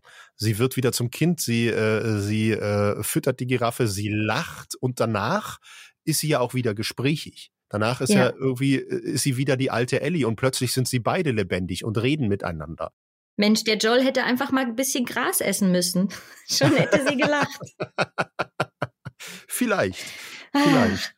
Ja, diese, diese Giraffenszene, äh, äh, Sebastian, die gibt's auch so im Spiel, ne? Das ist wohl so eine der, die gibt's eine auch so der im ikonischen Spiel, ja. Szenen. Die ist auch sehr berühmt geworden. Ja, ja. ja. ja. Läuft die da ähnlich ab? Äh, die ist auch praktisch identisch. Ja. Ist wirklich auch Wort für Wort. Fun Fact hat mir Nessie erzählt, das war wohl tatsächlich auch eine echte Giraffe, die sie da im Film verwendet haben. Mhm. Das war nicht irgendwie irgendwas Animiertes oder so.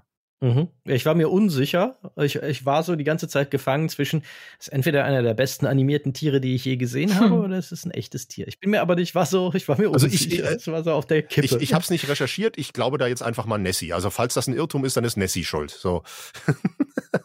ist auf jeden Fall sehr gut gemacht, so ja, oder so. Total spannend, ähm, aber auch, wenn wir bei der Giraffenszene sind, da wird so unterschwellig erstens erzählt, dass die Natur sich die Welt wieder so ein bisschen zurückerobert und es wird auch immer, also wieder klar, es war bei den Affen in der Klinik der Fall ähm, und jetzt hier die Giraffen, dass offensichtlich Tiere nicht von diesem Cordyceps befallen werden. Das ist auch ja. nochmal eine Frage, warum? Ähm, mhm. Aber das spielt mhm. so unterschwellig ähm, ein bisschen mit. Ja, ja irgendwas ja. Äh, stimmt in der DNA da nicht, dass der Pilz sich da nicht wohlfühlt, ja definitiv. Mhm. Die, die, ja, aber diese, diese Giraffenszene sorgt ja wirklich einfach für, für, für ein Auftauen und ja, für ein, dafür, dass es dann zu diesem, zu diesem Selbstmordgeständnis kommen kann. Und das ist ja dann, mhm. also dieses, dieser Selbstmordmoment, dieser Selbstmordmoment, das ist ja effektiv über, würde ich jetzt behaupten, über die gesamte Serie betrachtet, bisher der ehrlichste Moment zwischen beiden Figuren, mhm. wo sie wirklich mhm. einmal beide sehr offen, sehr ehrlich und sehr direkt zueinander sind. So, so offen und ehrlich und direkt, wie es den beiden möglich ist. Ja, sehr, was ja sehr bittersüß ist, wenn man dann bedenkt, dass das nächste Mal, wenn sie miteinander reden, eine riesige Lüge ja. serviert Absolut. wird. Ja. Absolut. Wo man sich ja auch wirklich fragen muss, äh, ist diese Lüge notwendig? Hätte er das nicht anders lösen können? Hm. Ich weiß es nicht. Schwierig. Also, da, dann kommen wir doch dahin, würde ich mal sagen. kommen wir zum großen, schaffen wir den Elefanten im Raum, nachdem wir die Giraffe thematisiert haben, aus dem Weg. Puh, ähm, Joels Entscheidung. Die, die also, äh, ich äh, lege mal vor, vielleicht, ja, ganz ja. kurz, mit der Aussage, ich habe das durchdacht. Ich habe es natürlich im Rahmen der Serie nicht zum ersten Mal durchdacht, sondern ich bin zu etwas, was ich nach dem Spiel schon durchdacht habe. Mhm. Letztendlich wieder zurückgekehrt und stelle fest, Jahre später, ich habe immer noch keine abschließende Antwort mhm. darauf gefunden, wie ich mich dazu aus so einer moralischen Sicht positionieren soll. Ich weiß, dass das Spiel natürlich qua seiner Interaktivität, das kommt hier wieder dazu, mich auch damals gefangen genommen habe, als ich in dieser Szene zwischen Marlene und Joel Klar wurde, die bringen Ellie um. Sie haben sie nicht gefragt, mhm. sondern sie haben das für sie entschieden, dass Ellie das wohl so wollen mhm. würde. Mhm. Ich war in dem Moment geistig Joel. Ich habe das in dem Moment nicht in Frage gestellt, dass das Spiel jetzt sagt, wir gehen jetzt auf eine wir brennen und schießen und schneiden uns jetzt durch diese Bastarde in diesem Krankenhaus durch und retten Ellie. Mhm. Natürlich tun wir das. Ich habe erst angefangen, das kritisch drüber nachzudenken, nachdem das Spiel vorbei war und komme für mich so ein bisschen zu dem Schluss wieder, das ist so eine Sache, wo ich mir moralisch unfassbar unsicher bin, was ich davon halten soll, was Joel, also erstmal von der Grundentscheidung, von der Art, wie er dann vorgeht, das ist nochmal etwas, was man dann im Detail teilweise besprechen mhm. müsste. Aber ich komme immer wieder dazu, bring mich in diese Situation, ich kann nicht mit Sicherheit sagen, dass ich nicht genau das Gleiche tun würde. Ja. Es ist wieder so eine Entscheidung, die kann ich emotional völlig verstehen, dass diese Penner alle jetzt, äh, wenn die sich in den Weg stellen, müssen die halt weg. Ja. Ja. Absolut. Es ist ja auch, ähm, auch da kommen wir wieder zum Thema Lügen. Dieser Gedanke wird ja auch dadurch ähm, gefestigt, dass Ellie ja selber belogen wird. Weil dadurch, dass Marlene sagt, sie weiß es nicht, steht vollkommen klar, ihr wurde gesagt, du gehst da in eine OP rein und hinterher schauen wir mal weiter. Sie wurde belogen. Ihr wurde, ihr wurde diese Wahl gar nicht gestellt. Wenn ihr überhaupt irgendwas gesagt wurde, weil sie werden ja beide vermutlich betäubt, wenn sie gefangen genommen werden. Ich würde fast vermuten, dass Ellie nie wieder wach geworden ist ab diesem Punkt. Auch möglich. Aber, aber, aber, ein, äh, ein, ein, ein, ein Cut im Grunde für sie passiert ist in dem Moment, wo sie dort gefangen genommen werden. Und das nächste Mal wacht sie in dem Auto wieder auf. Mhm. Nee, nee, das nicht, das nicht. Das kann nicht sein, weil Ellie ja sagt, wir waren bei den Fireflies. Äh, äh, Ellie, Ellie wusste, wo sie ist. Sie, sie wusste ja, dass sie bei den Fireflies waren. Sonst hätte sie ja. Äh, ich muss noch mal reingucken, was im Original, wie sie das formuliert. Äh, es ist, es ist, also in, in der deutschen Übersetzung ist es sehr, sehr klar, dass sie weiß, dass sie bei den Fireflies waren. Äh, das ist ihr sehr, sehr klar. Von daher muss sie nochmal zu sich gekommen sein, sie muss mit Marlene geredet haben und so weiter. Also von daher würde ich jetzt ganz klar davon ausgehen, äh, sie haben sie angelogen, sie haben ihr gesagt, da gibt's eine OP und dann finden wir das Heilmittel und dann äh, ist alles gut. Vermutlich. So, wir probieren's. Also so oder so am Maß der Lüge, dass sie auf jeden Fall nicht gesagt ja. haben, äh, dass das Patientengespräch nicht aktuellen ethischen Standards entsprochen hat. Davon können wir Davon ausgehen. Können wir ausgehen. Und das macht, ja. äh, das macht ja natürlich die Entscheidung von Joel zu sagen, so geht es aber nicht, vollkommen nachvollziehbar. Vollkommen. Also mhm. diese Lüge von, von Marlene, von den Fireflies gegenüber äh, Ellie, die macht es für mich ja, also die macht für mich die ganze Handlung oder die, die erste Intuition von Joel mit ich baller mich hier durch und hol die raus. Die macht es für mich sehr, sehr nachvollziehbar und wahrscheinlich würde ich jetzt mal so davon ausgehen, ne, würde ich in dieser Situation ähnlich denken und äh, zumindest versuchen zu handeln. Ich wäre natürlich nicht in der Lage dazu, aber das ist, äh, steht auf einem anderen Blatt Papier. Das macht es für mich ja, also ziemlich eindeutig. Seine Lüge dann gegenüber Ellie wiederum, dass er ihr nicht reinen Wein einschenkt, das äh, ja ist dann wiederum eine andere Frage. Da wäre es wahrscheinlich gesünder, äh, mhm. äh, Ellie die Wahrheit zu sagen und zu sagen, pass auf, die wollten dich umbringen und die haben dich nicht mal gefragt. Äh, und da auch effektiv das Risiko einzugehen, dass Ellie eventuell sagt, ja, wäre für mich aber okay gewesen, du hast mir das, du hast mir mein Ziel genommen.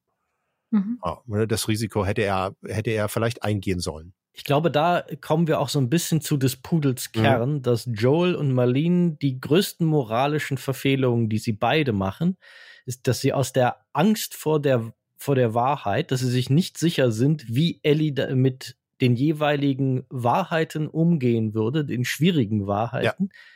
beschließen, ihr nicht die Wahl zu lassen. Ja. Dass sie eigentlich beide die gleiche ja, Sünde jetzt, ohne den religiösen Kontext, aber die gleiche Sünde sozusagen begehen. Na, Marlene versucht es ja noch auf sehr perfide, manipulative Art und Weise, äh, Joel da zu beeinflussen. Ne? Sie hat ja im, im, äh, im, äh, als, als Joel da wieder zu sich kommt, hat sie sehr, sehr eindeutig gesagt, sie weiß nichts davon.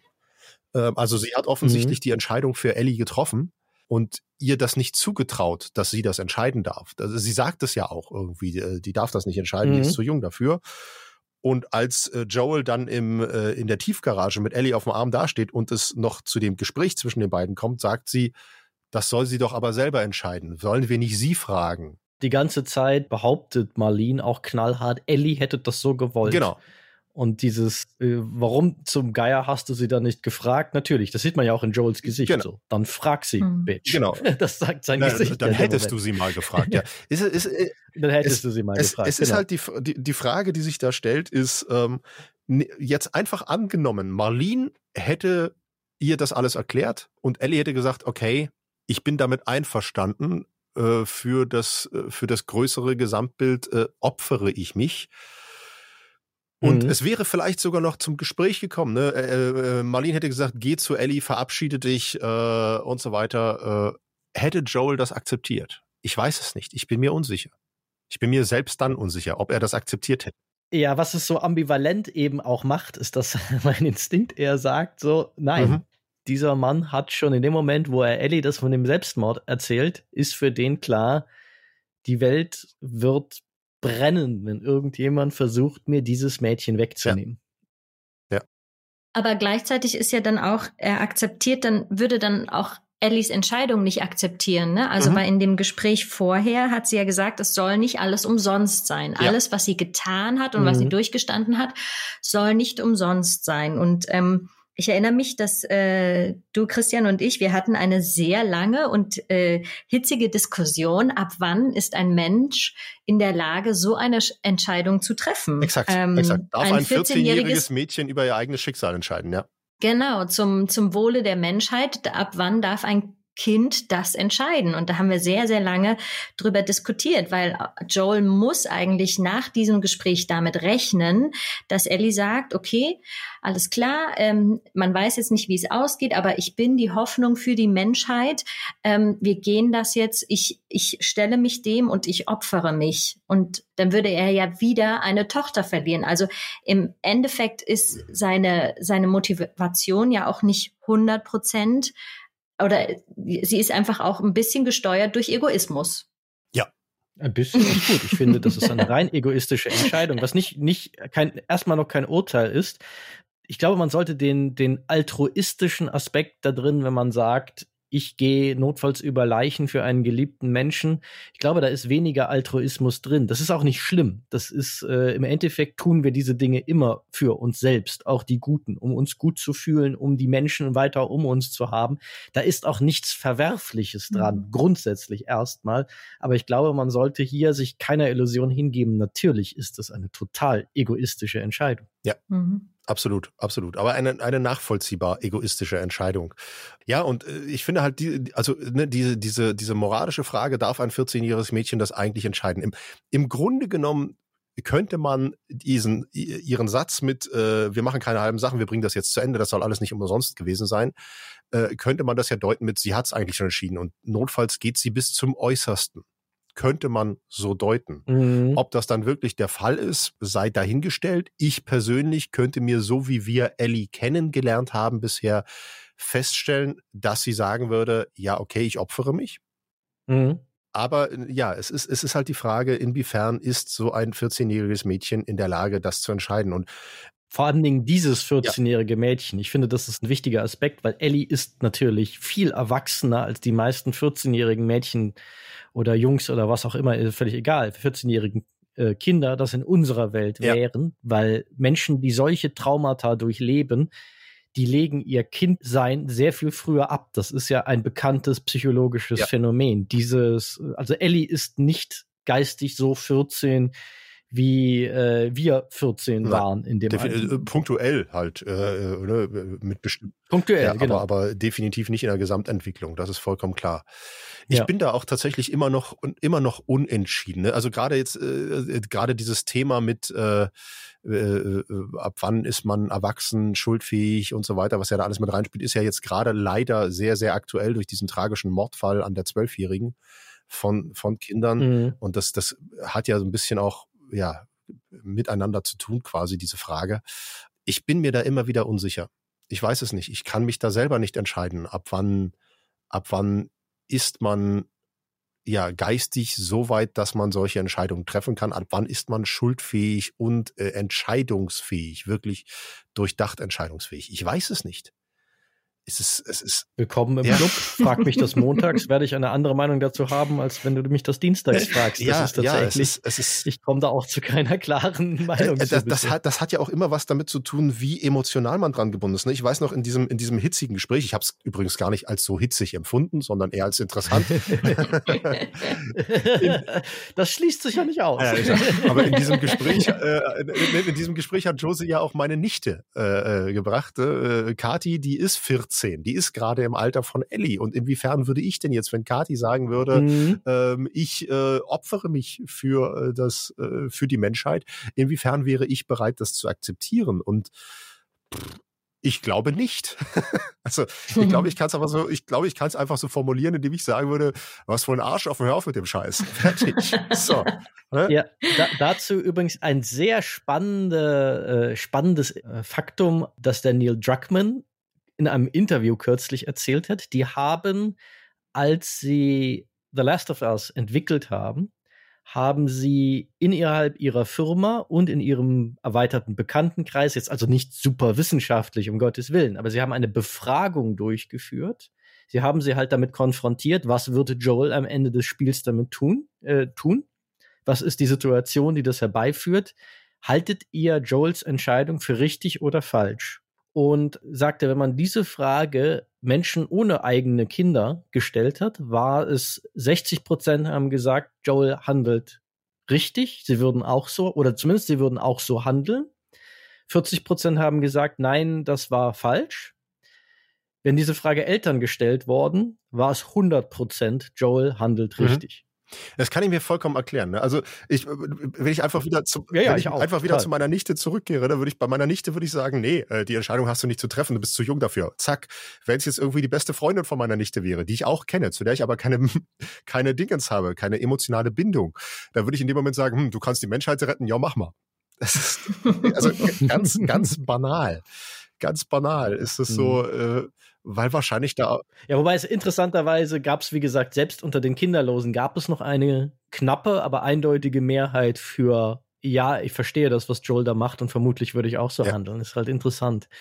wie äh, letztendlich, dass die meisten Leute doch tendenziell sa sagen, ja, wenn ich auch so ein Badass wäre, würde ich mich auch durch dieses Krankenhaus äh, schießen. Und das Spannende ist halt wirklich, dass dem Spiel, und deshalb finde ich dieses Finale, das sei jetzt vielleicht an dieser Stelle mal erwähnt, im Spiel auch noch eine Spur stärker finde als in der Serie, so gut es in der Serie gemacht ist, weil es eben dich in diese Situation wieder schafft zu bringen. Dieses, das Spiel trimmt dich über die vorherigen 14 Stunden darauf, du musst Ellie, die dir unheimlich real auch in dem Moment erscheint, weil sie halt auch so gut dargestellt ist, so gut geschrieben ist, so brillant über Performance Capture gelöst ist, dass sie halt kein äh, blödes Uncanny Valley auslöst, sondern du sie wirklich als Figur glaubst, eigentlich als Menschen glaubst, dass du einfach sagst, so, ich schieße mich jetzt durch dieses Krankenhaus und das ist ja auch in der Serie, wie lang dauert das? Drei Minuten, hm. vier Minuten mhm. max, diese Szene?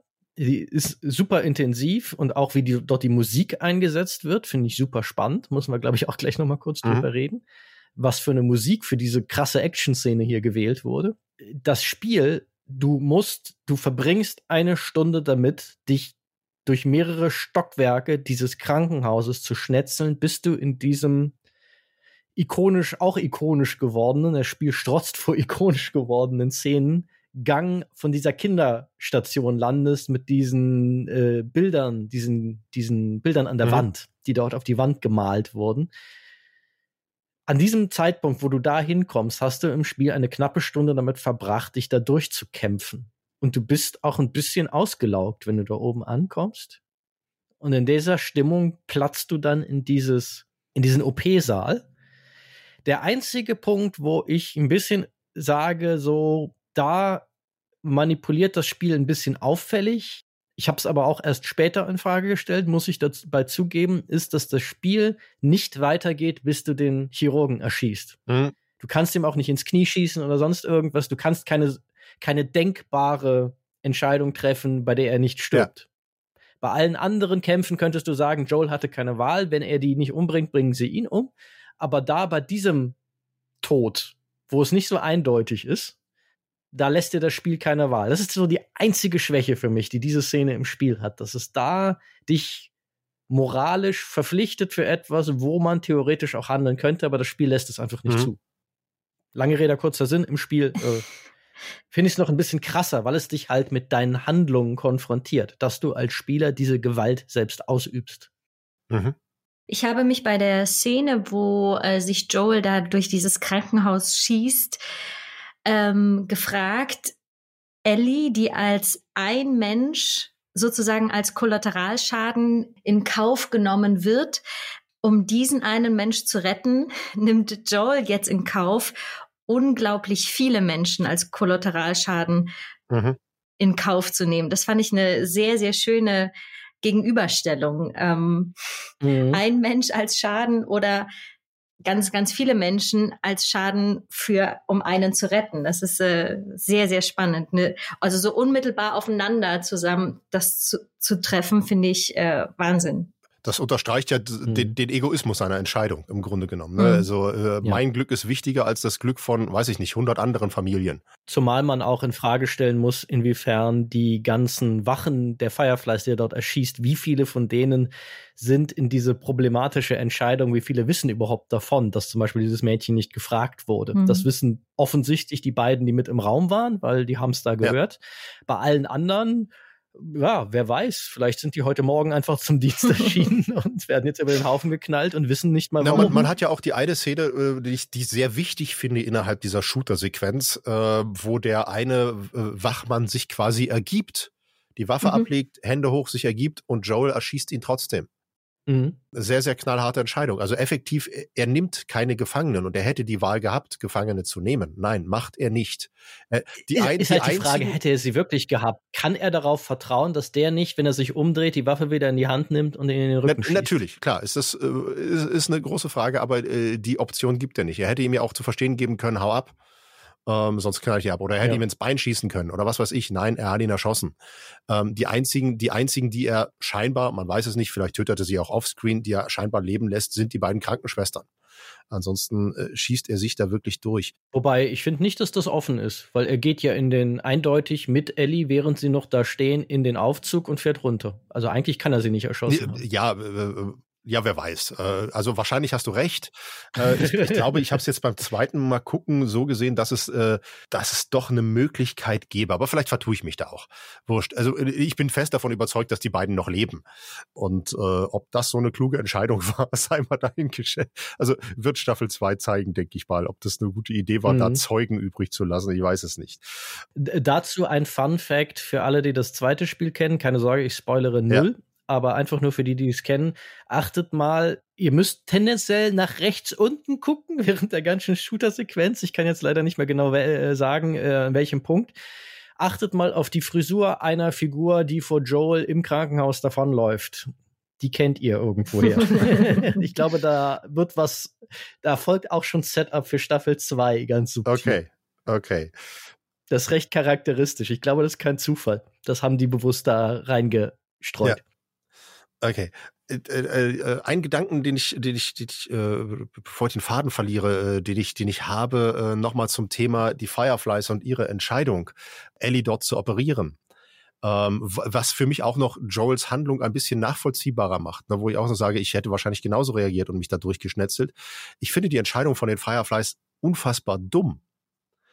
Ellie wird dorthin gebracht. Ja, auf ganz vielen ja, Ebenen. Ellie, Ellie wird dorthin gebracht und das Erste, was ihnen einfällt, ist, wir operieren sie so, dass sie stirbt. Sie ist unsere einzige Hoffnung, aber wir operieren sie ansatzlos so, dass sie stirbt. Wir untersuchen sie nicht vorher, wir versuchen keinen anderen Weg, nichts. Nein, sie wird ansatzlos so operiert, dass sie stirbt, obwohl wir wissenschaftlich jetzt echt nicht mehr auf dem Stand der, äh, der, der Dinge sind.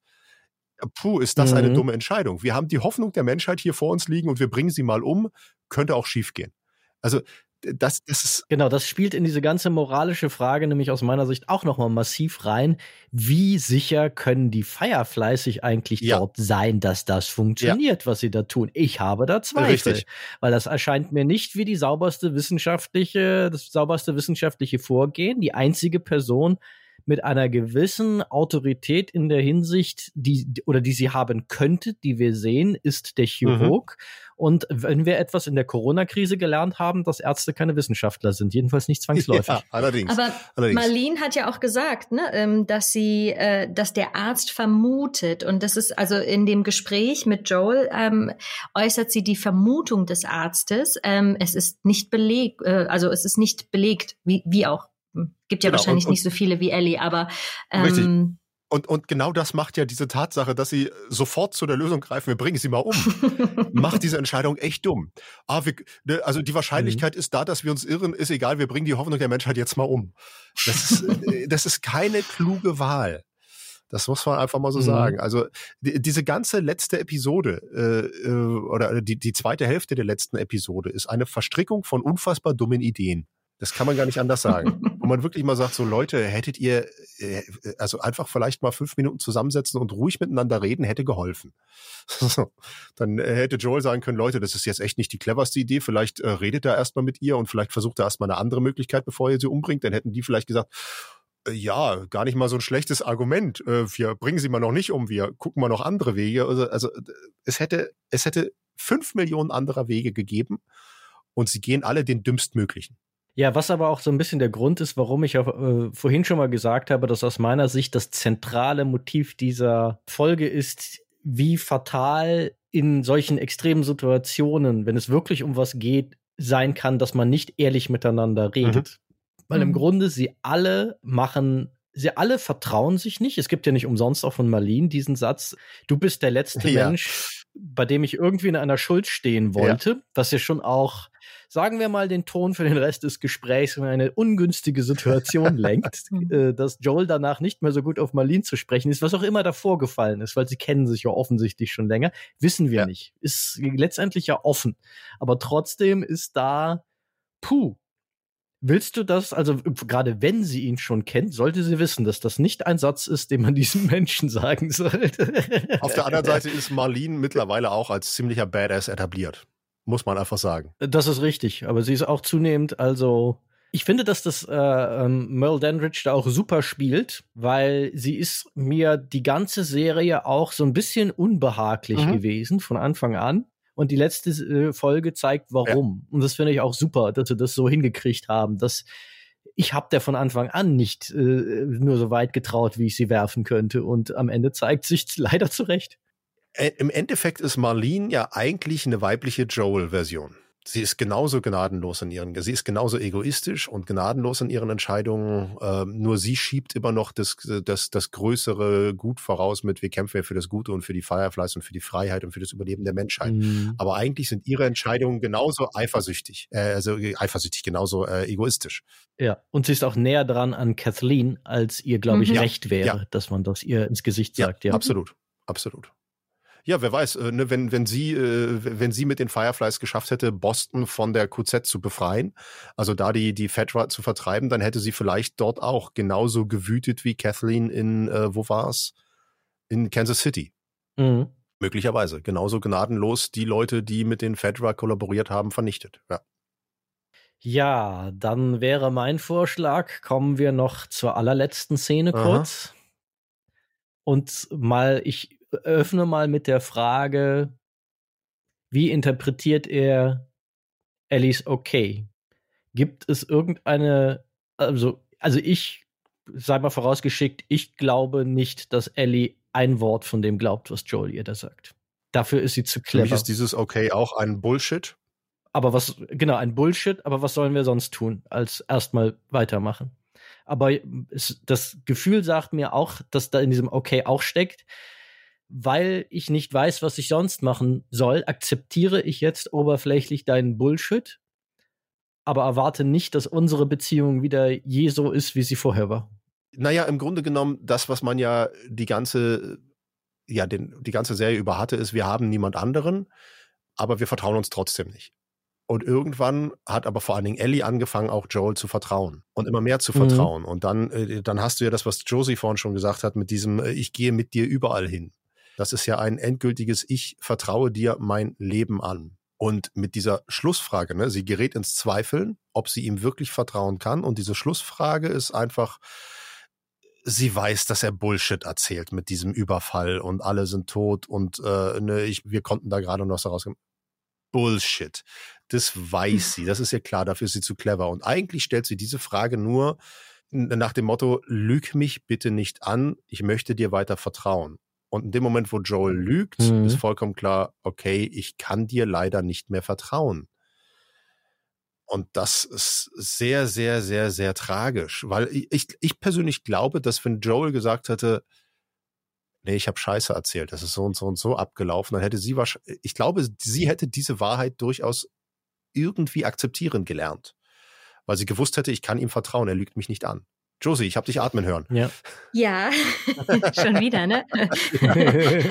Mache ich ab und zu dieses Atmen, komisch. Das ist völlig ähm, okay, völlig okay. Bitte, bitte weitermachen.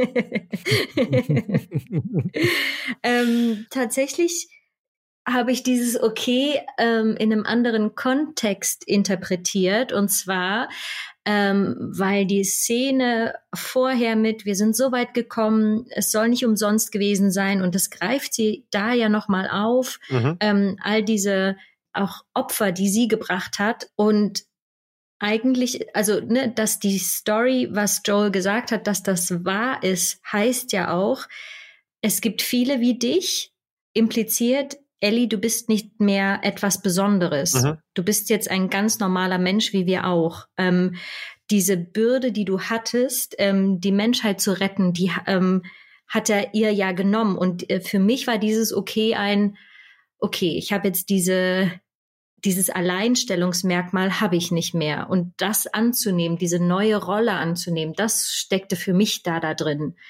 Äh, also auch ja, auch äh, finde ich ja. Ja, ja, äh, bin ich bei dir äh, auch. Äh, also da, das ist beides finde ich, weil äh, man hat ja auch direkt vorher noch mal diesen kurzen Moment, wo sie auf ihre äh, auf ihre Bisswunde dort schaut.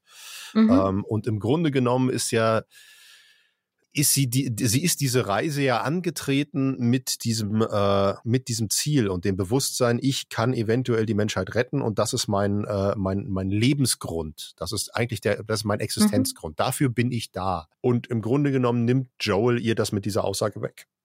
Er mhm. nimmt ihr, er nimmt ihr ihren Existenzgrund. Ne? Sie hat, sie hat Joel den Existenzgrund wiedergegeben, indem sie wie eine Tochter für ihn ist, und er nimmt ihr ihren weg, indem er sagt, ja, äh, du bist nicht die Rettung der Menschheit. Du bist es nicht und du bist, du bist effektiv niemand.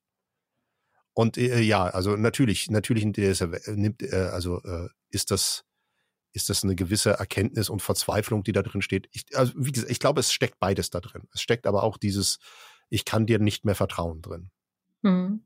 Ich, äh, mhm. ich hätte es total spannend gefunden, ähm, diese allerletzte Szene, wo Ellie fragt, ist das die Wahrheit? Sagst du mir da wirklich die Wahrheit? Und da ist so ein ganz kurzer Moment, wo Joel innehält. Und ich hätte, ähm, es wäre spannend gewesen im Spiel, ähm, das zu entscheiden, was man da jetzt antwortet. Ist eine Frage, äh, kann äh, man das entscheiden? Nicht. Nein, hm. kannst du, du kannst in The Last of Us sowas nie hm. entscheiden. Da sagt der Neil Druckmann ganz ja. klar, für mich ist die Priorität die eindeutige Figurenzeichnung und nicht die Player Agency. Die ja. Art, wie Interaktivität durch, durch, eingesetzt wird, ist eine andere. Auch sehr clever, aber sie funktioniert anders, mhm. ja. Äh, läuft denn der Dialog im Spiel ähnlich ab? Das ist auch fast Wort für mhm. Wort. Und ist an derselben Stelle der Cut, ist auch okay und spielt's vorbei? Ist, ist es auch okay und vielleicht, ja. Okay. Ja, so sollten spannend. wir heute auch den Podcast enden. Also es ist wirklich genau, genau die gleiche Stimmung, auch wirklich. Ja. Es spielt auch exakt die gleiche Musik im Abspann. Mhm. Es ist wirklich mhm. genau die, wo, darauf wollte ich noch mal kurz zu sprechen kommen, weil das, glaube ich, was Interessantes darüber erzählt, wie sie es ein bisschen anders, wie sie merkten, wie sie es anders hinbiegen müssen, dass du trotzdem ähnliche Empfindungen hinterher irgendwie hast zwischen dem Medium Spiel und dem Medium Serie. Und das ist die Wahl der Musik in der Szene, in der sich Joel durch dieses Krankenhaus schnetzelt. Mhm. Weil das ist ja schon spannend, dass sie dort bewusst nicht auf irgendeine harte oder irgendein schrammeliges, äh, alles ist düster gesetzt haben, sondern auf eine, ja, düster schon, aber auf so eine sehr tragische Version halt des Last of Us mhm. Themes. So als wenn ja, äh, diese Serie uns sagen wollte, ich glaube, so äh, uns in den Arm nimmt und sagt, ich glaube, wir verstehen alle, wa warum, auf so einer emotionalen Ebene, warum Joel das jetzt tun ja. muss. Aber er, das Opfer, das er gerade bringt, ist, dass er seine Seele verbrennt. Das ist der Point of No Return, ja. Definitiv. Mhm. Also ja. im, im, im Gustavschen Dreieck oder Freitagschen Dreieck oder wie das heißt, äh, ist da der Punkt, wo es keine Rückkehr für den Helden gibt, ja. ja, weil er ja auch einfach dieses Dissoziative, von dem ich mal gesprochen habe, da reinkommt. Ja. Im Grunde ist es ja so, als würde er zeitweise seine Gefühle, von denen wir ja wissen, dass er sie hat, in diesen Situationen einfach ausknipsen, bis diese Situation überwunden ist. Dass er einfach dort, er, er, er hat ja im Grunde zeigt er ja keine mhm. Regung, mhm.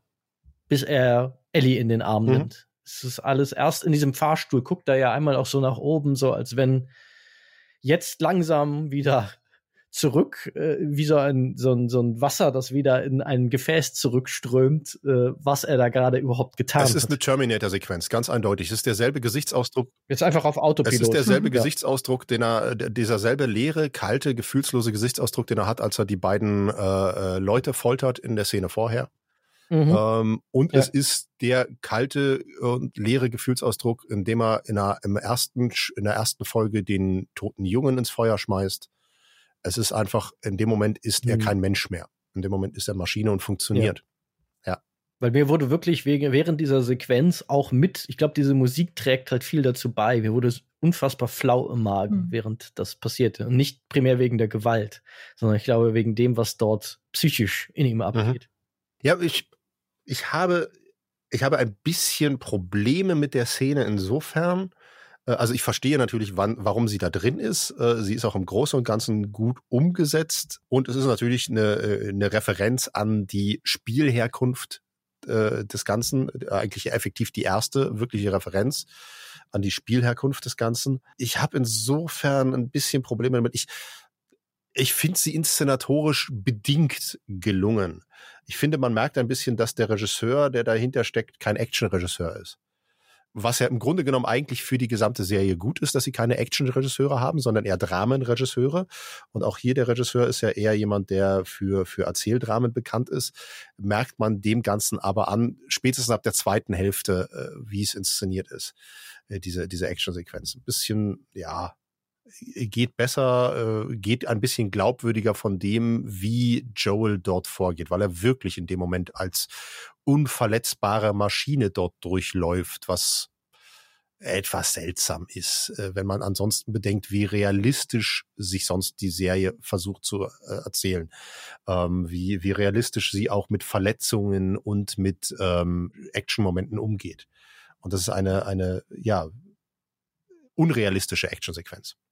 Ja, wobei ich das tatsächlich nur halb so empfunden mhm. habe. Ich glaube, was sie hier machen, ist, insofern würde ich dir zustimmen, dass es nicht mehr da so ein bisschen das klassische Realistische mhm. verlässt, dass diese Szene halt mehr wie eine Actionsequenz gewordene Veräußerlichung von Joels Innenleben ja, ja, gedacht ist und mehr als als glaubwürdige Actionsequenz in, in sich seine, seine Stärke, glaube ich, auch, äh, was ihn faktisch fast wie unverwundbar dort macht, ist eben dieses Dissoziative, Exakt. wo er keine Angst mehr empfindet. Exakt. Der ist im Grunde ausgeknipst. Die anderen geraten halt in Panik. Es wird ja auch eigentlich so dargestellt, dass er sie überwältigen kann, weil sie halt alle wie zu kopflosen Hühnern ja. letztendlich werden, weil sie nicht glauben können, was da gerade passiert. deswegen auch diese, diese, äh, ne, du, du hast ja sonst kaum Geräusche, deswegen auch diese, diese nur dumpfen Geräusche und die Musik und so weiter, das alles, es ist ja sehr, sehr unrealistisch in dem Moment einfach auch inszeniert. Aber mhm. ja, ich war, ich, also ich, ich bin, ich war mir unsicher schon beim ersten Mal sehen und ich bin beim zweiten Mal sehen auch immer noch unsicher gewesen, ob ich das in dieser äh, Deutlichkeit gebraucht hätte, diese Szene. Im Endeffekt hätte, äh, wenn man mal zurückkommt zu Folge 8, wenn man so eine Szene mit, mit Terminator Joel schon mal vorher gehabt hätte, dann hätten wir uns, glaube ich, alle diese Frage nicht gestellt, wie kommt er denn durch das Dorf zu Ellie? Weil im Grunde genommen ist so eine Sequenz abgelaufen, als er durch das Dorf zu Ellie geht und sie aus der mhm. Scheune holt. Nur, dass er da doch eine Riesenwunde im Bauch hatte, was da für mich diese Frage, glaube ich, noch stärker aufgeworfen hat. Aber klar, ich sehe natürlich Joel immer auch noch mal durch eine leicht andere Linse als ihr, weil ich halt den äh, Terminator Joel aus dem Spiel ja. kenne, der noch erheblich mehr Leute auf dem Gewissen hat als der Serien Joel. Ja. Ja, und mhm. den, den kannten wir halt nicht und von daher war das halt in Folge 8, war so, ja, wie mhm. kommt er denn hin und wo sind alle anderen? Mit, mit dieser Szene in Folge 9 ist klar, ja, der hat ja alle niedergeschnetzelt, fertig oder ist. Ähm, Uh, I think they'll lie, lie uh, right over ja. there, about 50 meters down the road. ja. genau. Er hat es so gemacht, wie die Leute auf dem Mount Everest. Auf den, für den Rückweg orientiert er sich an den Leichen. So. genau. Wir folgen der Blutspur. Genau. Ich habe eine Spur genau. gelegt. Ja. Hm. ja. Äh. Auf jeden Fall eine, eine, äh, eine sehr, sehr intensive letzte Folge, aber für mich auch und das habe ich, äh, das habe ich ja vorhin schon mal erwähnt, für mich schwächelt die Serie ein bisschen in den letzten drei Folgen. Ich fand die ja bis, bis Folge 6, fand ich die sensationell stark. Auch wirklich so, wo ich dachte, boah, das ist somit das Beste, was ich je gesehen habe. Und ab Folge 7, ab der Mall-Folge, war so für mich so, hm, okay, es geht ein bisschen nach unten. Und so war es für mich auch. Folge 7, Folge 8, Folge 9 ging immer ein bisschen, ein bisschen runter. Folge 8 ist cool, hat aber für mich ein paar Problemchen und Folge 9 hat jetzt für mich vor allen Dingen das Hauptproblem, warum zum Teufel ist die so kurz? Warum wird das alles mhm. so schnell erzählt? Ich hätte wirklich gerne mehr Zeit für das Finale gehabt. Das geht mir zu schnell. Und das geht für mich Hand in Hand halt mit dem, das habe ich ja an, anfangs auch schon mal erwähnt, mit Folge 7, eine Dreiviertelstunde auf die Mall. Mach es eine Viertelstunde, es ist alles erzählt was ich brauche für, für Riley und Ellie. Es ist, es ist alles drin. Und dann nimm fünf Minuten mehr für die Genesung von Joel schon ist mir, schon, schon habe ich weniger das Problem, warum der plötzlich da gesund ist und durch das Dorf kommt oder so halbwegs gesund ist und durch das Dorf kommt. Dann habe ich nicht so eine Wunderheilung. Nimm zehn Minuten mehr, um das Dorf äh, ein bisschen mehr zu etablieren mit wer ist da wo und warum sind dann plötzlich keine. Vielleicht dann doch nochmal eine Szene zeigen, wie Joel ein paar Dorfbewohner umbringt und nimm eine Viertelstunde mehr für das große Finale. Mach die Folge 60 Minuten lang, erzähl die einfach ein bisschen intensiver, lass da ein bisschen mehr Zeit und das nicht so alles zack, zack, zack passieren. Und dann, dann hätte diese Serie für mich jetzt eine ganz eindeutige 10 von 10 und auf dem absoluten Podest und wahrscheinlich gleich, äh, gleich mit äh, True Detective oder, oder Breaking Bad, sowas, wo ich sage, boah, spektakulär.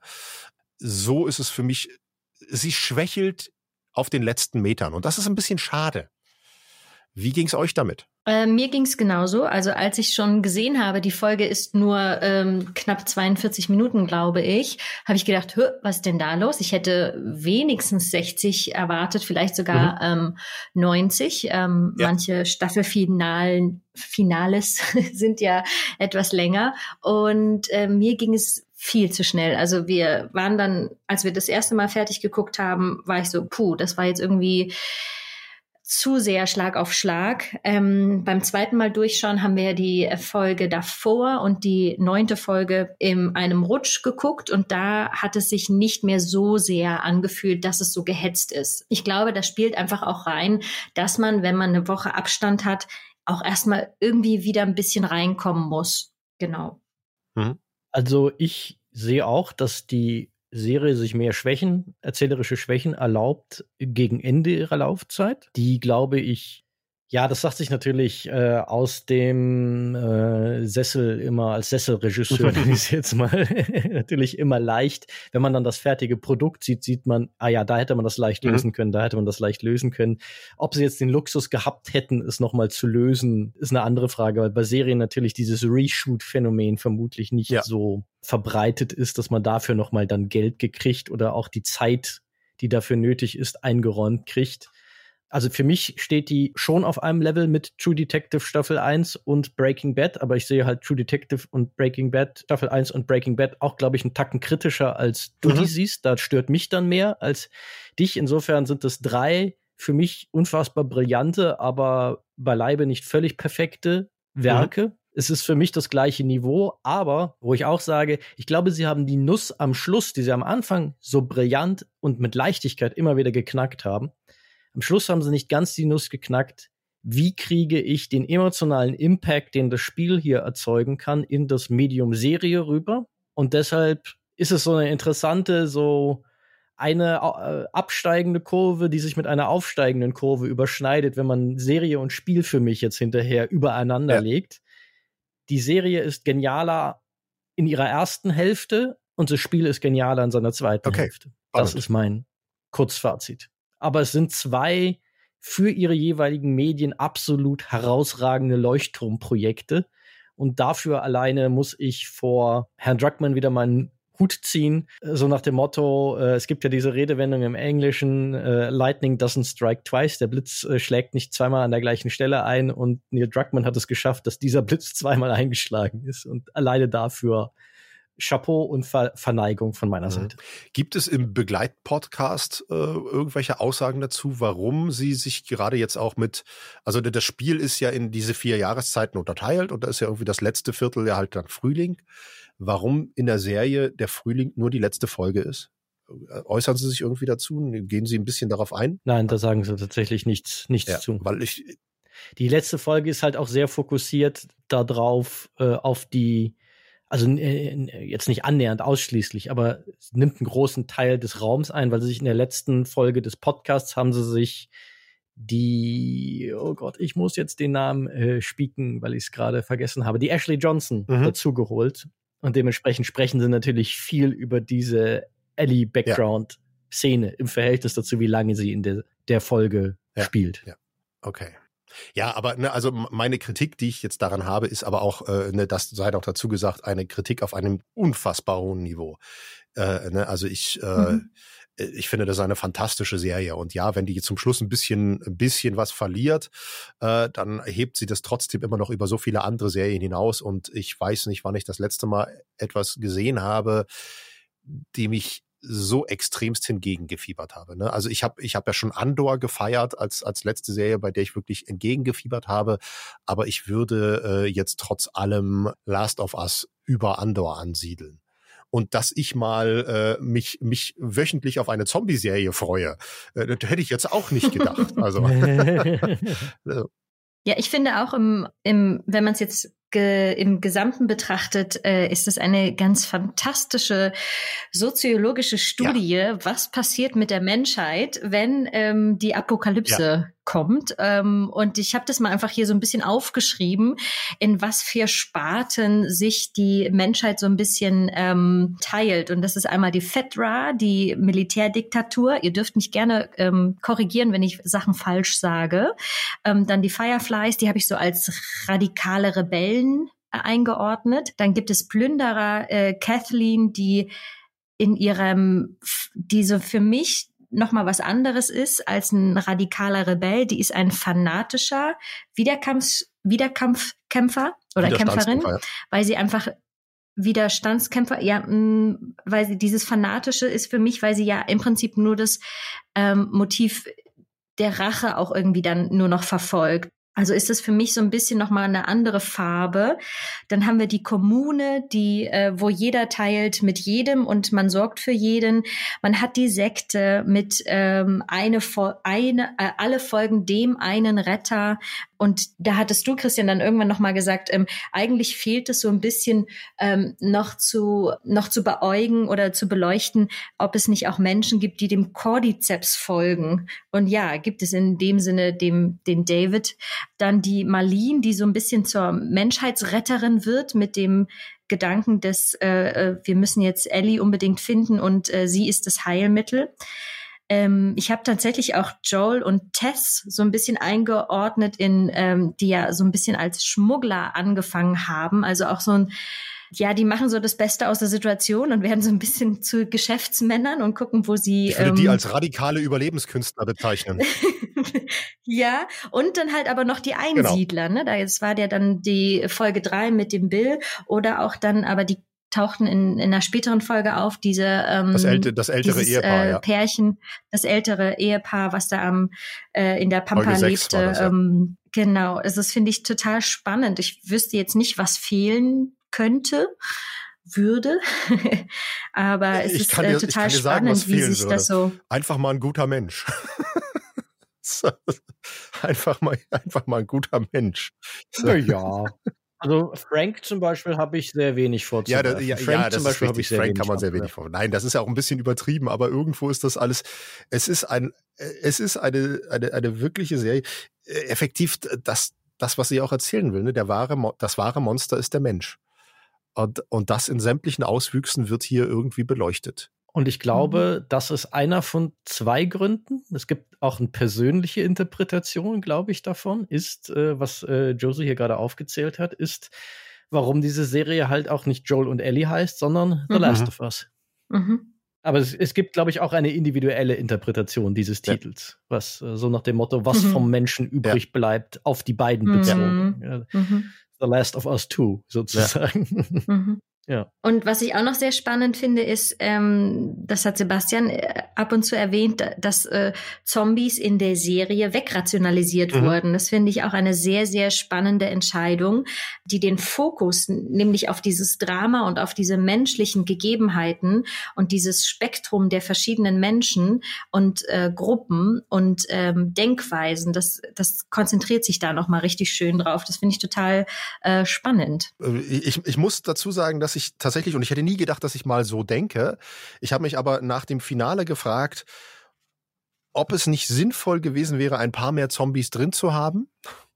Und es ist überraschend hm. für mich, dass ich so denke, weil es äh, diese Dringlichkeit, mit der die Fireflies an der, Heil an der Heilung forschen wollen, ein bisschen mehr mhm. erklärt hätte. Weil so, die, die Zombies sind sehr rar gesehen. Ja, sie sind als absolut tödliche Gefahr etabliert vollkommen. Äh, und ne, man hat diese Gefahr auch immer drunter. Es ist ständig als Thema da, aber man sieht sehr wenige davon und nur sehr ausgewählt was diese Dringlichkeit von wir brauchen unbedingt eine Heilung ein bisschen konterkariert. Also eventuell hätte es geholfen und wenn es in der letzten Folge einfach nochmal eine Begegnung gegeben hätte und Joel und Ellie hätten irgendwie ein Monster besiegen müssen, hätte das hätte vielleicht dem Ganzen geholfen. Aber vielleicht ist auch Blödsinn, keine mhm. Ahnung. Einfach nur als so Gedanke. Es ist ja spannend, dass sich genau dieses Ding mit dem Wegrationalisieren der Zombies, wenn man sich damit mal ein bisschen beschäftigt, sich sogar in dem Entwicklungsprozess des Spiels bereits widerspiegelt. Natürlich spielen die Zombies im Spiel eine größere Rolle, einfach als spielmechanisches Element primär. Mhm. nicht so sehr als Story-Element, spielen sie eigentlich exakt genauso viel Rolle wie die Zombies jetzt in dem, der Serienumsetzung auch. Aber wenn man mal äh, reinguckt, so ein bisschen in die Entstehungsgeschichte, dass The Last of Us ursprünglich mal begonnen hat als ein Spiel, wo du einen Polizisten spielen solltest nach der Zombie-Apokalypse, der ein Mädchen aufnimmt und dieses dann beschützen muss, dass das mal die Grundidee dahinter war und die dann weggemorpht ist, also zu etwas, was im Grunde vermutlich ein viel klassischeres Resident Evil Szenario gewesen ja. wäre. Und dann der Drugman, dessen Uridee wohl dieses Spiel auch nicht war. Die Idee geht wohl nicht auf ihn zurück, dieses Zombie-Spiel machen zu wollen, sondern er wurde dann als Creative Director dafür ausgewählt und dann ist dieses Spiel langsam gemorpht und das hat offenbar vor der Serie schon mal einen Prozess durchgemacht, wo die Zombies mal der ganze Aufhänger waren und er gesagt hat, mich interessieren andere Dinge viel, viel mehr und sie in ihrer Bedeutung immer weiter reduziert worden. Das finde ich ganz spannend, dass sich das da drin so spiegelt. Mhm. Mhm. Ja, sehr spannend, sehr spannend. Das wusste ich auch noch gar nicht. Gute Entscheidung, das so zu verändern. ja. Und so im Großen und Ganzen betrachtet, ähm, von der Reise von Joel und Ellie ist so ein bisschen, die wachsen zu einer Familie zusammen. Ja. Ne? Vor allem die äh, letzte äh, Episode, da wird so richtig klar, wir sind jetzt eine Familie. So ähm, und das finde ich total spannend, dass sozusagen das auch dargestellt wird, dass nicht nur Blutsfamilie Familie sein kann, sondern egal was. Man muss halt einen gewissen Zeitraum miteinander verbringen. Also man wird nicht Familie, indem man sich bei Instagram followt oder so. ähm, man mhm. muss schon einfach zwischenmenschlich ein bisschen was miteinander durchmachen, wahrscheinlich auch sehr viel Zeit miteinander verbringen, bis man dann sagt, man ist Familie. Ähm, das finde ich sehr spannend, dass tatsächlich da sich zwei Menschen gefunden haben, die eigentlich nichts miteinander zu tun haben, die dann als Mutter, äh, als Mutter, als Vater und Tochter durch die Welt gehen. Mhm. Das finde ja, ich sehr ich, spannend. Ich finde, finde fast äh, auch mit Blick auf die Uhr, das ist ein schönes Schlusswort. Es ist krass, wie sehr mich dieses Thema im Moment verfolgt, äh, weil äh, für alle, die Star Trek Picard nicht gucken, Familie ist das große Thema dieser Folge und was alles Familie für Menschen Familie sein können. Ich glaube, ja, in ein paar Wochen bin ich der, äh, ein Familienexperte geworden. ähm, ja. In diesem Sinne, brennt euch noch was unter den Nägeln oder sollen wir den Sack zumachen? Ich, also, ja, mach den ganz, Sack zu. Ganz ehrlich, ich glaube, gerade über die letzten beiden Folgen äh, könnte man noch Ewigkeiten sprechen. Und je mehr man darüber spricht, umso mehr Details entdeckt man, umso mehr entdeckt man, was man erzählen könnte. Das ist die ganze Serie, ist so voller Themen. Und das ist das, was sie so faszinierend macht, dass sie wirklich eine Scheiß auf die Zombie-Apokalypse, hier geht es um das Zwischenmenschliche und das betrifft uns alle und das macht es so faszinierend. Das ist eine Serie, die erfordert Geduld, die erfordert Konzentration, die kann man nicht so nebenbei gucken. Äh, also kann man schon, aber dann ist es eine 0815-Serie wahrscheinlich. Aber wenn man sich darauf konzentriert und dabei ist und drüber nachdenkt, dann ist es eine Serie, die wahnsinnig, wahnsinnig belohnt und wir könnten hier noch Stunden drüber reden. Ähm, das nutzt aber nichts. das, äh, wir bringen das jetzt hier zu Ende, sonst werden wir ohnmächtig vorreden. Ja, wir wissen ja schon auch, es gibt noch eine Staffel 2 und da ich ja, wie ich glaube ich schon mal irgendwo im Rahmen dieser Podcasts erwähnt äh, habe, gerade jetzt dabei bin, das zweite Spiel nachzuholen, wir werden nicht weniger Redebedarf haben, sagen wir es mal so, wenn dann das auch in, äh, in filmische Form äh, gegossen wir, wird. Wir können ja noch mal einen Last of Us Podcast einschieben zwischendurch, wenn ich mir dann mal das erste Spiel, äh, wenn ich mich da mal rangesetzt habe und äh, vers versuche ja. dieses Spiel zu überleben, denn ich weiß, da kommen mehr Zombies. Das wird Hardcore für mich, das weiß ich. Vielleicht, vielleicht können wir da so ja. tagebuchmäßig äh, etwas über Last of Us machen. Und dann hast du viel zu lachen, ja. glaube ich, wenn du mich kreischen hörst wie ein Mädchen. Das äh, Tagebuch des Schreckens. Genau, wir lassen einfach ein Mikro mitlaufen, während du spielst und machen dann ein Best-of äh. Ja. Die wird es Kannst du immer am Anfang jeder Folge abgespielt. Die wird es geben, die wird es geben. Das wird der neue Wilhelm-Scream, wird der Quietschge-Scream. Ja. Okay, dann würde ich sagen, schreiten wir zur Verabschiedung. Liebe Zuhörer, wenn ich auf die Uhr gucke, dann muss ich euch heute ganz besonders danken, dass ihr bis zum Ende dabei geblieben seid und diese Worte noch hört. Wenn ihr Feedback habt und sei es nur, haltet endlich die Fresse, ihr redet zu viel, dann kommt doch auf unseren Discord-Kanal. Da kann man mit uns über diesen Podcast über The Last of Us und generell alle Nerd-Themen unter der Sonne diskutieren. Ja, man kann dort auch haltet die Fresse, ihr redet zu viel schreiben, wird dann aber wahrscheinlich von unseren Mods gelöscht. Ja, also ihr, ihr könnt den Sinn rüberbringen, ja. aber formuliert ihn freundlicher, dann wird er auch nicht von den Mods gelöscht. Wenn euch das alles äh, trotz dieser Laufzeit gefallen hat, dann könnt ihr uns etwas Gutes tun, indem ihr uns eine gute Bewertung auf Apple Podcasts und oder Spotify gebt. Was ihr natürlich auch tun könnt, da freuen wir uns genauso. Wir behaupten vielleicht sogar ein bisschen mehr drüber, ist, wenn ihr uns ein paar Euro in unser Steady oder Patreon Sparschwein werft, wenn ihr das bereits tut. Große Liebeskartoffel übrigens dafür, denn damit unterstützt ihr, dass wir mehr solche Formate machen können zum einen. Aber wenn ihr fünf Euro in dieses Sparschwein werft, dann bekommt ihr auch alle möglichen anderen Podcast-Formate noch zu anderen spannenden Nerd- und Geek-Themen. Folgt uns natürlich auch auf Facebook, auf Instagram und auf Twitter und nutzt diese Kanäle gerne auch, um mit uns in Verbindung zu treten oder andere Leute auf unser Format aufmerksam zu machen. Darüber freuen wir uns sowieso auch auf dem Wege der Mundpropaganda. Ich sage immer, Schreit es von den Dächern, dass es uns gibt, dass hier schönes Programm von Nerds für Nerds gemacht wird. Und in diesem Sinne, möge die Macht mit euch sein. Live long and prosper and thanks for the fish. Tschüss und bis Staffel 2 oder in einem anderen Format von uns. Ciao. Ciao.